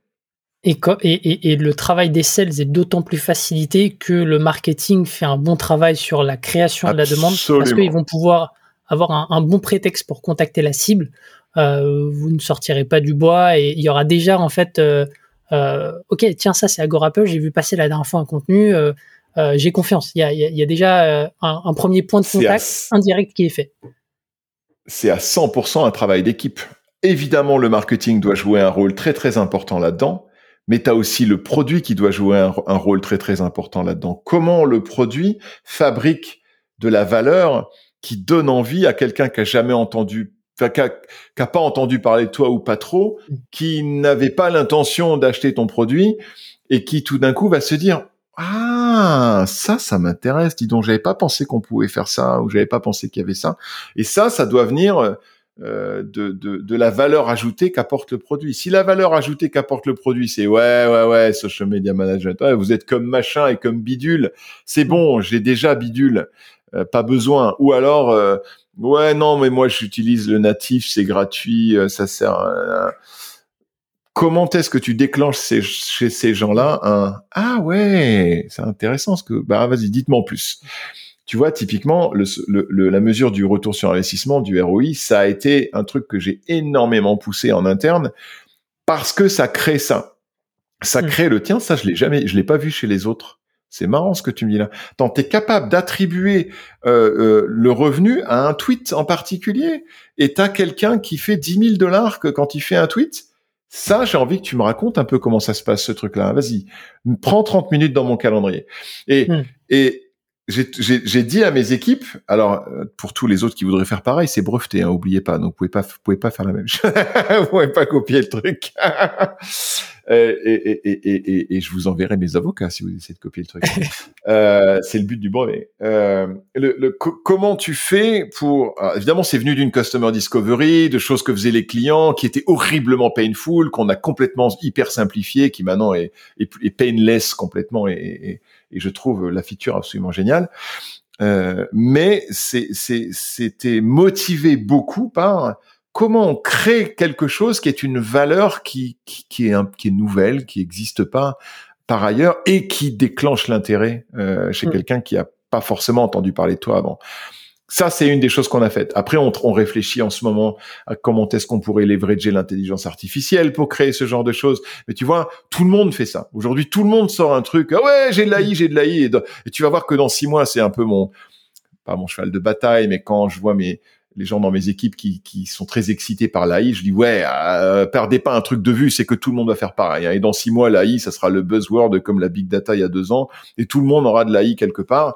La vraie clé, ça va être est-ce qu'on est Ouais, tu te retrouves noyé, et t'es inaudible, et tout le monde s'en fout, et t'es juste le cinquantième produit de social media truc qui a aussi de l'AI dans le machin.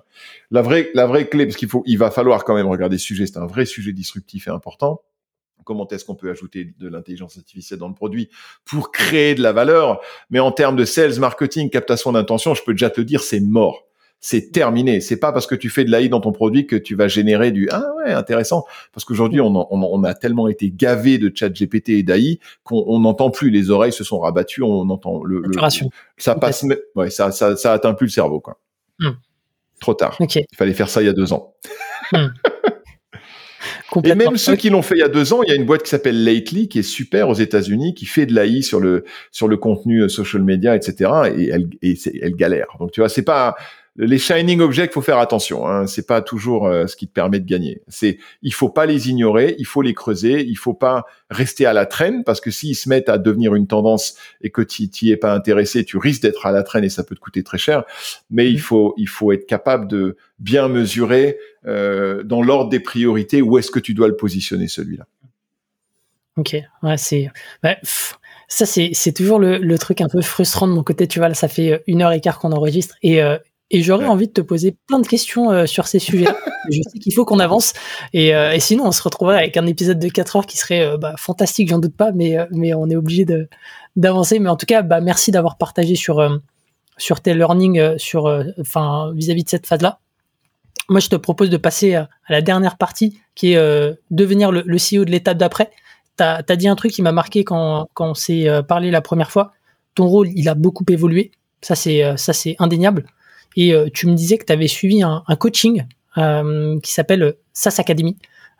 Est-ce que tu peux nous dire déjà à quel moment tu as décidé de te faire coacher et pourquoi? Alors, j'ai décidé de me faire coacher très vite parce qu'avant SAS Academy, j'ai pris un coach qui s'appelle Mathieu Langard, qui est à Paris mhm. et qui me suit depuis 2012 maintenant. Donc ça fait quand même un petit moment. Hein. on est on, est à plus de 10 ans.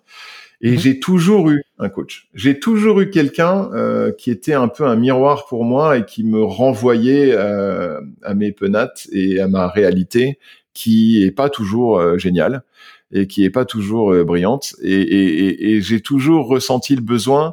Alors ma femme fait ça très bien. de me montrer la face un peu moins brillante de moi et de mm. me dire ça ça c'est pas bien ça il faut que tu changes ça ça fait chier Et euh, avec l'âge, au début, tu luttes en disant mais non, je suis parfait, je suis formidable. Et puis avec l'âge, tu réalises que t'es pas parfait et formidable, et donc tu écoutes ces feedbacks et tu essaies de t'adapter, même si comme tu es un être humain, tu auras toujours une foultitude d'imperfections. Donc j'ai toujours eu euh, Mathieu euh, qui m'aidait, euh, qui nous a aidé d'ailleurs petit aparté. Benoît et moi, on a eu des, des périodes où on a eu des conflits assez durs et on, on, on s'est beaucoup frité. Et Mathieu nous a fait presque du, du de la thérapie de couple, tu vois, de la thérapie de couple et, moi, je recommande ça à beaucoup. Euh, euh, de, de, de pas gérer forcément toujours sa relation avec son ou ses associés tout seul, mais de le faire avec euh, quelqu'un qui accompagne et qui euh, pose un peu l'élément de neutralité et l'élément de regard extérieur qui peut avoir un vrai bénéfice pour la qualité de la relation et, et pour recoller les morceaux ou ressouder la relation quand elle a besoin de l'être. Donc il m'a beaucoup, il m'a beaucoup aidé pendant toutes ces années-là sur le regard sur moi-même et l'analyse que j'ai de moi-même et est-ce que je me raconte pas des histoires et est-ce que je suis pas en train de de de de, de, de, mettre euh, ma main devant mes yeux parce que j'ai pas envie de voir le, la, la, réalité et, et, et, le fait que j'y fais pas face et qu'il faut que j'y fasse face. Donc c'était pas essentiellement euh, du, du, business? Enfin, il, non, c'était pas du tout du business. Euh, Mathieu, c'était pas et c'est toujours pas. Euh, c'est un coach pour moi personnel. Euh, c'est plus, c'est plus de, on va dire, c'est plus de la psychologie que euh, du rôle, du, du, rôle technique. Euh, de, de, voilà création d'équipe etc etc même si on parle de tous ces sujets là mais l'accompagnement qui m'apporte, c'est vraiment par rapport à moi et comment moi je, je, je, je, ma posture, mon regard sur les choses et comment je change ça et comment je hmm. grandis, euh, je grandis ça et, comment j'ai, je, je, je, j'essaye de voir ce que je ne vois pas et de, d'apprendre ce que je ne sais pas, quoi. Hmm. Ce que tu ne sais pas, ce que tu ne sais pas. Donc tu seras toujours dans, dans l'ignorance et dans l'aveuglement sur les sujets sur lesquels tu as des angles morts et tu as des ignorances, quoi. Hmm. SAS Academy, c'est arrivé en 2019. Euh, et en 2019, on allait atteindre 10 millions d'ARR. Et en arrivant à 10 millions d'ARR, je me suis dit, bon, bah, maintenant, il faut que j'aille chercher 20. Et là, j'ai réalisé que ben, je sais pas comment. je suis un peu... Euh, j'ai arrivé... dire, euh, je sais pas comment. Ah ouais. Ah, je savais pas. Et j'ai réalisé que je me suis... J'ai réalisé, je suis arrivé à, à... Je vais arriver à 10 millions euh, à la force du poignet, un peu par un peu par chance. Voilà, j'ai eu beaucoup de mm. chance d'arriver à 10 millions. beaucoup de chance avec beaucoup de travail. Hein, les, les 5% de chance, les 5% de travail acharné, 95% de chance. J'ai eu les 95% de chance à mon niveau avec mes 5% de travail acharné. Mais là, je me rends bien compte que mon impact individuel, il a été important pour aller de 0 à 10. Il va l'être beaucoup moins pour aller de 10 à 20. Et là, je suis un peu perdu. Hmm. Et je suis tombé sur Dan Martel euh, qui, qui a monté ce programme, SAS Academy. Euh, je l'ai vu parler à deux conférences, euh, sa stock une fois et une autre aux US. J'ai oublié laquelle, sa stock à Dublin et une autre aux US. Et je l'ai trouvé vraiment bon. Et en plus, il venait de se mettre au kite. J'adore le kite. Et donc, j'ai été un pote, Nathan Latka, qui m'a présenté à lui en disant ah, un autre kiter et tout. Et on a, j'ai regardé son programme et à un moment donné, je me suis dit ça m'a l'air pas mal, euh, ça m'a l'air pas mal. Je pense que j'ai besoin d'être accompagné. Donc j'ai appelé, hmm. j'ai demandé combien c'était. Là, je me suis assis sur ma chaise pendant 10 minutes. Ça coûte 60 000 dollars par an euh, le programme auquel j'ai, enfin, dans lequel je suis allé chez SAS Academy. Alors il y a un programme moins cher. Euh, pour les boîtes qui sont à 2, 3 et qui veulent aller à 10, qui est à moitié, moitié moins, je crois, 30 000 de mémoire. Hmm. Mais c'est quand même, c'est 2005 par mois, et moi, c'était 5 000 par mois. Hmm. Et moi, c'était le programme de ceux qui sont à 10 millions et plus et qui veulent aller chercher. Euh, tralala.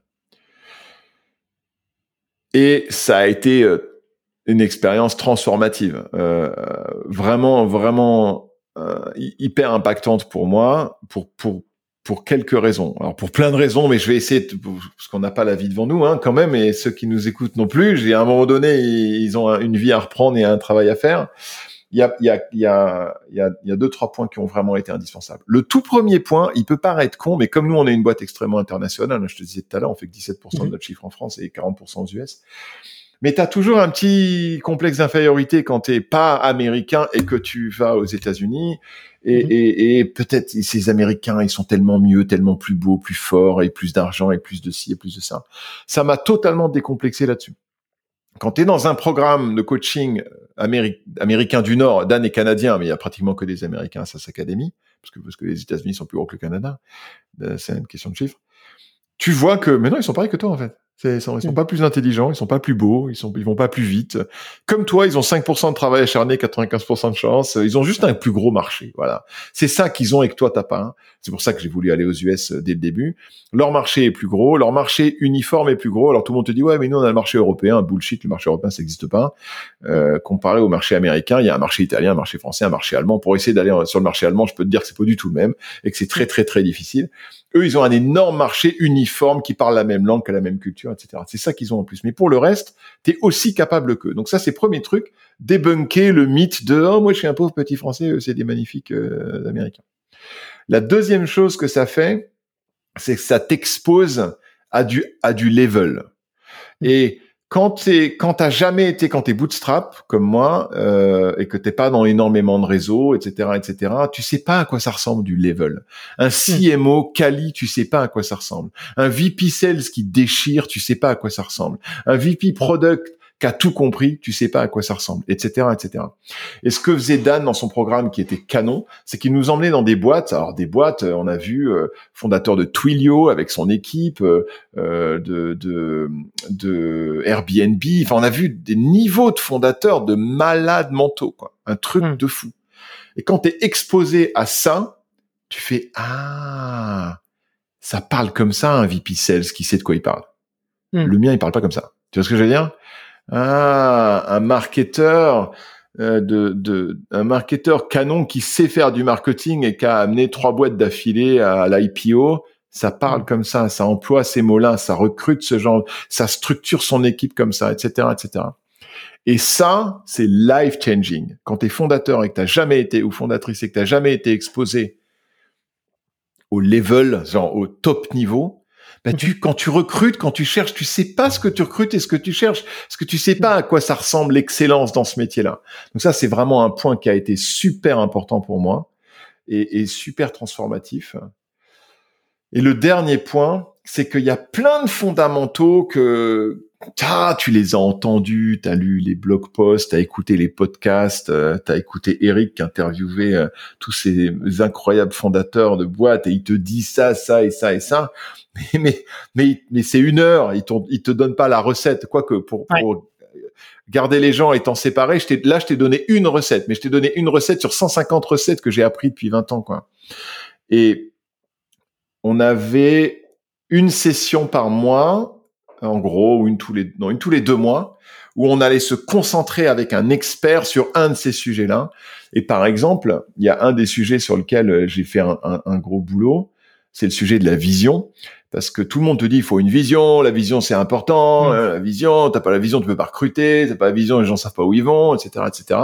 Et moi j'étais là ouais, une vision, une vision, une vision. Et je me souviens même avec euh, avec mon équipe et avec mon cofondateur. Il me dit bon, c'est quoi notre vision? Elle est où la vision? Et hey, la vision, elle est où? Et j'étais là, je sais pas, je sais pas. La vision, c'est qu'on veut faire une boîte qui gagne des sous et et, et qui sert ses clients. Et voilà, c'est ça la vision. Hein. Quand bah, le, le bruit de force, c'est ça la vision. Hein. Mm. On veut survivre, c'est ta vision. Survivre, ouais, je, je juste ça.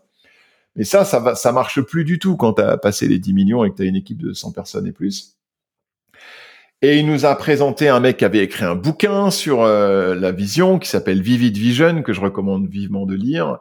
Et il nous a présenté une boîte qui accompagnait les dirigeants à, à mettre sur le papier leur vision parce qu'ils ont peut-être ils l'ont dans leur tête, mais ils ont un peu de mal à, à, la poser pour que les gens dans leurs équipes puissent la comprendre et la lire. Et ça m'a fait ça m'a fait créer le document qu'on appelle Vivid Vision chez nous, qui est mmh. voilà où on va être dans euh, trois ans. Et, et, et le principe de la Vivid Vision, qui moi m'a parlé et qui m'a permis d'écrire le document de vision de l'entreprise, c'est que pour moi au départ, la vision c'était un concept un peu abstrait de euh, à la Elon Musk, euh, je veux changer euh, l'économie carbonée en décarbonée, etc. Et Tesla, cette espèce de grand truc inatteignable de dans 150 ans, etc., etc.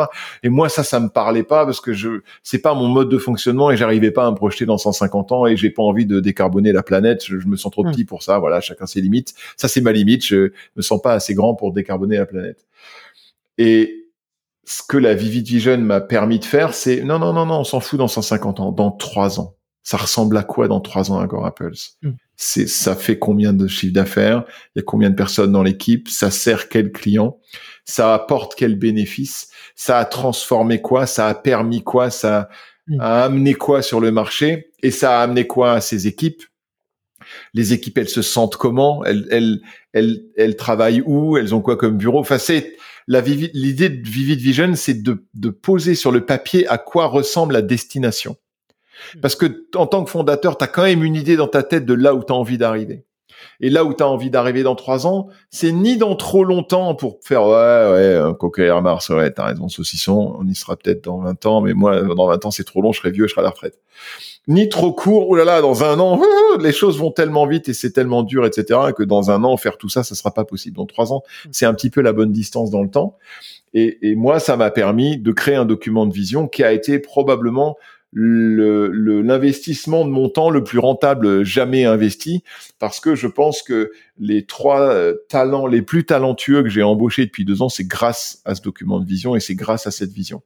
Donc ça, c'est Dan et le coaching SAS Academy qui me l'a apporté parce que sans lui, je pense pas que j'aurais découvert tout seul la manière d'exprimer sa vision comme ils me l'ont appris et comme le bouquin et le, le l'auteur de ce bouquin me l'a appris et comme cette boîte de conseils m'a aidé à le faire. Mm. Et ça a été très très impactant. Et des petits exemples comme ça, il y en a 5 6 qui ont fait que je suis resté trois ans dans ce programme qui était très cher mais qui clairement a eu un excellent retour sur investissement pour moi jusqu'à la troisième année où c'est devenu un peu moins et là j'ai arrêté et là mm. maintenant euh, je, je, je travaille beaucoup à remplacer ça par d'autres choses euh, je suis dans des réseaux comme le Galion comme le club Bootstrap dans lesquels euh, on fait des sessions, on rencontre d'autres mm. gens, euh, on va on va au contact d'autrui pour essayer d'apprendre des autres, on, raconte son histoire pour essayer d'avoir des retours et, je suis en permanence dans cette dans cette quête incessante de comment je vois mes angles morts, comment j'apprends ce que je ne sais pas, mm. comment je m'expose à l'excellence pour voir à quoi elle ressemble et la créer chez moi, etc., etc et chez les, dans l'équipe. Super intéressant. Donc euh, ça t'a permis de démystifier, euh, bah en fait, euh, l'image du fondateur de startup aux US, de poser ta vision et d'avoir un référentiel de ce qu'était en fait bah, des top C-level pour ensuite derrière intégrer ça chez Agora Pulse. Peut-être juste pour bien comprendre comment ça se matérialisait euh, SAS Academy pendant pendant trois ans en termes de euh, est-ce que c'est toi qui devais aller aux US et, euh, tout le temps ou est-ce qu'il y avait euh, du, du, distance c'était à quelle fréquence voilà alors un petit peu de j'ai eu de la chance il y a eu le Covid. Donc il y a eu deux ans où on a très peu, j'ai très, j'ai, j'ai pas beaucoup pu y aller, donc j'ai réussi à faire ça à distance en me couchant très tard parce qu'avec le décalage horaire. Euh, mais avant et, et, maintenant, parce que c'est redevenu, heureusement, merci petit Jésus, le Covid c'est fini, on peut revoyager euh, et recarboner la planète en prenant l'avion. Euh, maintenant, euh, tu vas quatre fois par an à un event de deux jours qui est physique dans une ville américaine. On a fait Atlanta, on a fait San Diego, euh, on a fait Vancouver, donc on a fait un certain nombre comme ça. Et dans chacune de ces villes, euh, il va, tu vas passer deux jours avec le groupe. Le groupe euh, dans lequel moi j'étais, on était, on était à l'époque une dizaine. Maintenant, ils sont un peu plus. Et euh, c'est énormément de partage, d'échanges, partage d'expériences, d'échanges avec à chaque fois deux, trois intervenants qui se succèdent dans la journée. Euh, qui sont euh, des, des créateurs. Euh, Patrick Campbell est venu beaucoup, un des spécialistes du pricing, qui est devenu un pote depuis. Et, des experts vont venir te parler de sujets d'expertise dans lesquels ils sont très bons et te faire travailler, réfléchir là-dessus. L'histoire de vision, c'en était, c'était un, un exemple par exemple. Euh, et tu vas avoir énormément de moments d'échange avec les autres membres du groupe qui sont comme toi, des fondateurs ou des fondatrices euh, euh, qui, qui ont des problématiques à régler à peu près à peu près similaires aux tiennes. Donc ça, t'apprends aussi beaucoup des autres. C'est aussi une des forces du programme, c'est que t'apprends beaucoup des autres. Et il crée les moments et l'énergie pour que tu puisses apprendre des autres. Donc ça, c'est mmh. vraiment sympa. Et euh, ils, vont, tu vas aller passer à chaque fois deux heures dans une boîte, en général hyper connue, hyper renommée, hyper ah, la boîte dont on euh, Absumo, on est allé voir euh, Noah Kagan à un moment euh, à, Austin. Enfin voilà, tu vas aller voir des gens que que tu vois tout le temps sur le web en vidéo qui sont célèbres avec beaucoup de guillemets, et tu as une heure et demie avec eux et tu peux les bombarder de toutes les questions que tu veux. Et là c'est pareil. Euh, je me souviens, on était allé chez Salesloft à Atlanta et il nous avait montré comment est-ce qu'il avait résumé en une page euh, toute la stratégie, la vision, euh, euh les, le, le, le, plan stratégique tactique de l'année et des trois ans. Il avait fait ça en une page. Il nous a envoyé le, template. J'ai refait le template à ma sauce. Donc tu rencontres des gens qui t'apportent des petits trucs un peu comme tu vois là aujourd'hui. Je t'ai dit voilà même pour me séparer des gens, j'ai besoin de faire ça. Voilà ma recette et ils te hmm. donnent un ou deux trucs comme ça. Et ça c'est trois fois par an ou quatre fois par an de mémoire. Et après, entre ces deux-là, t'en as un en, en, virtuel, c'est une journée en virtuel ou 6 heures à peu près, 6-7 heures, où c'est pareil, il fait venir trois personnes euh, pour euh, échanger sur un sujet. Alors des fois c'était les finances personnelles, donc parfois c'est des mhm. trucs perso aussi. Euh, comment tu investis, comment tu tu génères du retour sur investissement pour toi à titre personnel, à titre d'investisseur et compagnie. Mhm. des fois c'est sur la comptabilité, les chiffres, comment tu fais ressortir les choses dans ton dans ton PNL. Donc à chaque fois c'était des, des éléments d'expertise qui étaient partagés. souvent il y avait un bouquin derrière, donc tu lisais le bouquin avant. On a mhm. Matt Mochari, euh, l'auteur de The Great CEO Within, qui était venu une fois comme ça, qui nous a appris à faire un exercice de feedback, euh, qui était super. J'ai filmé l'exercice de feedback, je l'ai envoyé à toute mon équipe et j'ai fait moi l'exercice de feedback avec les gens de mon équipe beaucoup. Et euh, après en interne. Donc c'était en permanence des, des piqûres d'apprentissage comme ça avec des gens mhm. assez incroyables et assez extraordinaires et, et entre nous. Euh, et le dernier truc qu'on avait, c'était une fois par mois un call de coaching qui était au départ fait avec Dan lui-même, donc one, euh, en, un à un, où on venait exprimer une problématique et euh, il nous aidait à nous mettre le doigt sur la piste qu'on pouvait emprunter pour aller résoudre cette problématique. Et là aujourd'hui, c'est plus lui qui le fait, c'est des coachs dans son équipe, mais c'était un truc plus un à un, focus, sur tes problématiques, qu'est-ce que toi t'as à régler. Et voilà. Et je pense que tout, tout a un temps. Les, ces trois années ont été vraiment excellentes et je suis hyper content d'avoir investi 180 000 dollars. Donc, hein, quand même. Donc, il faut avoir les moyens. Tu vois, tu peux pas faire ça quand tu es à 100 000 de MRR. C'est pas possible. Mmh, c'est délirant. Euh, mais euh, c'était un bon investissement euh, quand quand quand j'approchais les 10 millions. Ouais, mmh. ouais ça t'a fait prendre un, un raccourci et euh, et euh, ouais, je serais curieux de savoir un peu euh, son modèle économique, comment ça fonctionne, parce qu'en vrai, euh, il gagne très très très bien sa vie. Hein. Ça, faire la tournée très, très bien. Est-ce que du coup il rémunère les intervenants comment, comment ça se passe Non, pas du tout. Même pas, du tout. Non. Ça veut dire c'est des potes? C'est soit des potes, soit des gens qui sont contents d'avoir l'exposition auprès d'une assemblée ah. d'entrepreneurs. Moi, j'ai la beaucoup des gens qui sont venus parler euh, aux événements, je les ai pris après en consultant ou, ou hmm. j'ai acheté leur formation ou je les ai payés pour faire un truc. Alors pas tous, hein, mais mais mais mais suffisamment pour que je comprenne pourquoi son truc fonctionne, parce que les gens sont contents d'avoir l'exposition. Tu vois, on a April Dunford de, de Obviously Awesome, un, un bouquin sur le positionnement. April, pareil, qui est devenu April qui adore venir à Paris, donc à chaque fois qu'elle vient à Paris, je trouve un moyen, on trouve un moyen de se prendre un café ou une bière quelque part. Et, mhm. et elle est venue et elle a fait un truc avec Dan et c'était génial. Et après, j'ai fait, euh, comment on fait pour avoir April April, c'est 25 000 dollars. Et ben April, elle est venue, j'ai payé 25 000 dollars et elle a fait un workshop sur le positionnement chez nous. Et voilà, c'était, c'est ça qui fonctionne, qui fonctionnait pas mal, je pense.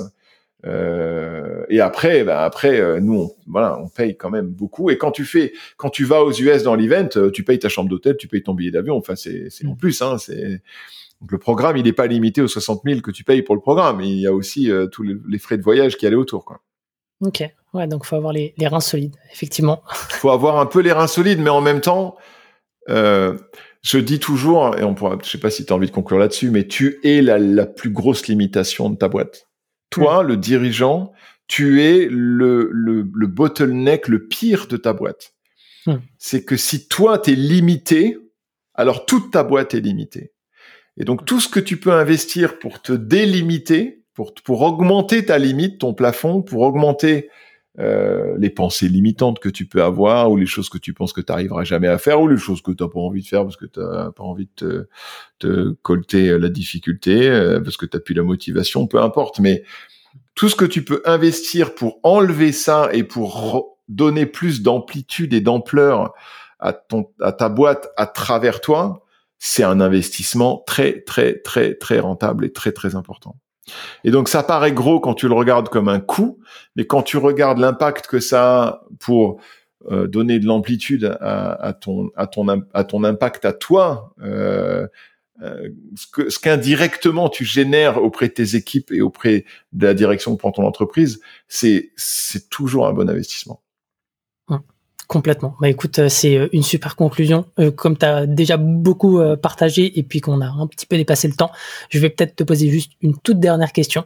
Est-ce que tu as un livre, une ressource à nous recommander, quelque chose qui t'a apporté bah, dans, dans, ton, quotidien d'entrepreneur sur ces dernières années? Alors c'est pas c'est grave si j'en donne un peu plus qu'un? Non, pas du tout. Fais-toi plaisir. J'aurais juste plus de liens à mettre en description. Ouais, je suis désolé, mais je pense que je pense qu'il faut en lire plusieurs. Euh, mm. Et il y en a vraiment plusieurs très complémentaires. Le le celui du, du tout en haut, c'est The, The, Great CEO Within de Matt Mochari dont je parlais tout mm. à l'heure. Celui-là, c'est un peu le c'est un peu le mode d'emploi d'être CEO. Euh, ça mm. à lire absolument. Maintenant, ça ça va dans plein de directions, ça touche énormément de choses mais justement, comme ça va dans tous les sens, ça touche tous les sens et tous les aspects de, ta, de ton rôle et ta vie de CEO, c'est vraiment un super bouquin à lire et j'en ai jamais trouvé d'autres qui avaient couvert autant tout le spectre de tout ce que tu dois faire. Après, quand tu as lu le bouquin, tu es un petit peu overwhelmed de wouhou, ça mm. fait beaucoup quand même. Mais vraiment à lire. Deuxième bouquin euh, absolument à lire, j'adore ce livre, il s'appelle The Coaching Habit. Il est excellent. Et euh, excellent ce livre, excellent. Et c'est c'est tellement dur de faire ce qu'il mmh. dit et c'est tellement important que mmh. faut, limite faudrait j'ai même fait une formation en interne pour les managers en reprenant la base du bouquin et tout ça. Et même moi je me je me je me vois encore à essayer de trouver des solutions et de donner des conseils plutôt que de poser les bonnes questions. Donc ça c'est vraiment un super bouquin à lire absolument. Obviously Awesome d'April Dunford si tu as des problématiques de positionnement et que tu te demandes comment tu vas faire pour euh, trouver le meilleur positionnement etc etc c'est un excellent livre je suis un énorme fan de Joko Willink, euh, Extreme Ownership et Dichotomy of Leadership. Euh, euh, D'abord, ce mec s'est raconté des histoires comme personne. Bon, tu parles, il était névicile et il a fait, il a fait des guerres. Donc, c'est sûr que les histoires qu'il a racontées, elles sont un petit peu plus lourdes que celles que toi ou moi on pourrait raconter, même si on est hyper intéressant. Euh, donc ça, j'ai vraiment, j'ai vraiment beaucoup aimé ce bouquin. Un bouquin que j'ai lu récemment et qui m'a vachement marqué, euh, c'est The 15 Commitments of Conscious Leadership.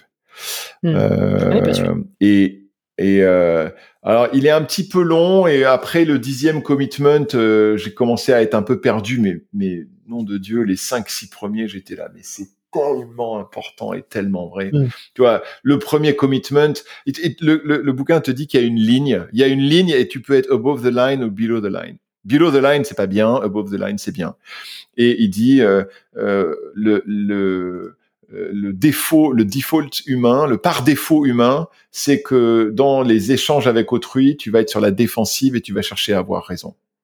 Et, et quand tu regardes comment se passent les conflits autour de toi, les discussions dans la boîte qui tournent par rond, etc., etc., c'est toujours trigger, le, déclencheur, c'est ça. C'est quelqu'un est sur la défensive, quelqu'un essaie d'avoir essaie d'avoir raison dans la conversation. Et ça, t'es below the line. Et above the line, c'est euh, tu essayes d'apprendre. Ton but, c'est pas d'avoir raison, c'est d'apprendre. Hmm. Tiens, l'autre a pas le même point de vue que moi. Qu'est-ce que je peux apprendre de ça? Qu'est-ce qu'on peut apprendre de, de cette différence de point de vue qu'on a l'un et l'autre? Et vraiment, euh, j'ai genuinely, je déteste mettre des mots d'anglais partout, mais je parle anglais toute la journée, donc c'est devenu compliqué. Euh, euh, j'ai intimement envie d'apprendre de hmm. cette différence. Alors, ça, c'est au bout de la ligne. C'est dur à faire, mais c'est super important. Donc, c'est vraiment un bouquin qui m'a qui m'a frappé, euh, qui m'a frappé pour ça. Euh, il y en a plein d'autres parce que je lis à peu près euh, entre un et deux bouquins par mois, donc je lis énormément. Mais ceux-là, ceux-là, c'est les, c'est des, des super fondamentaux, c'est des super bases avec euh, Traction et Vivid Vision euh, que tu as partagé euh, ouais, juste avant. Alors Vivid Vision, on en a déjà parlé, donc tu pourras le remettre aussi, effectivement, et Traction pour pour apprendre l'iOS, l'entrepreneurial operating system. ouais, super super intéressant, super livre, beaucoup plus tactique.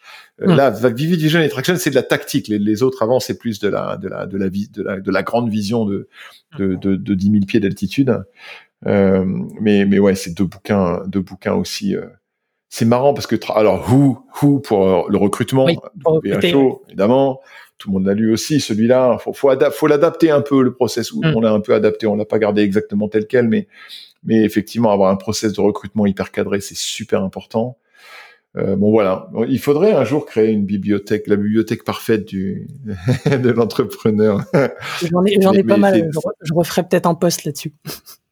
Ouais, tu devrais parce que je trouve que c'est c'est c'est vachement bien ça pour justement pour les gens qui démarrent et qui ont envie de savoir mm. qu'est-ce qu'ils doivent absolument lire. En tout cas, ces bouquins-là, euh, je peux les à 100% euh, euh, garantir que les personnes qui les liront seront pas déçues et, et trouveront que c'était un bon investissement de leur temps.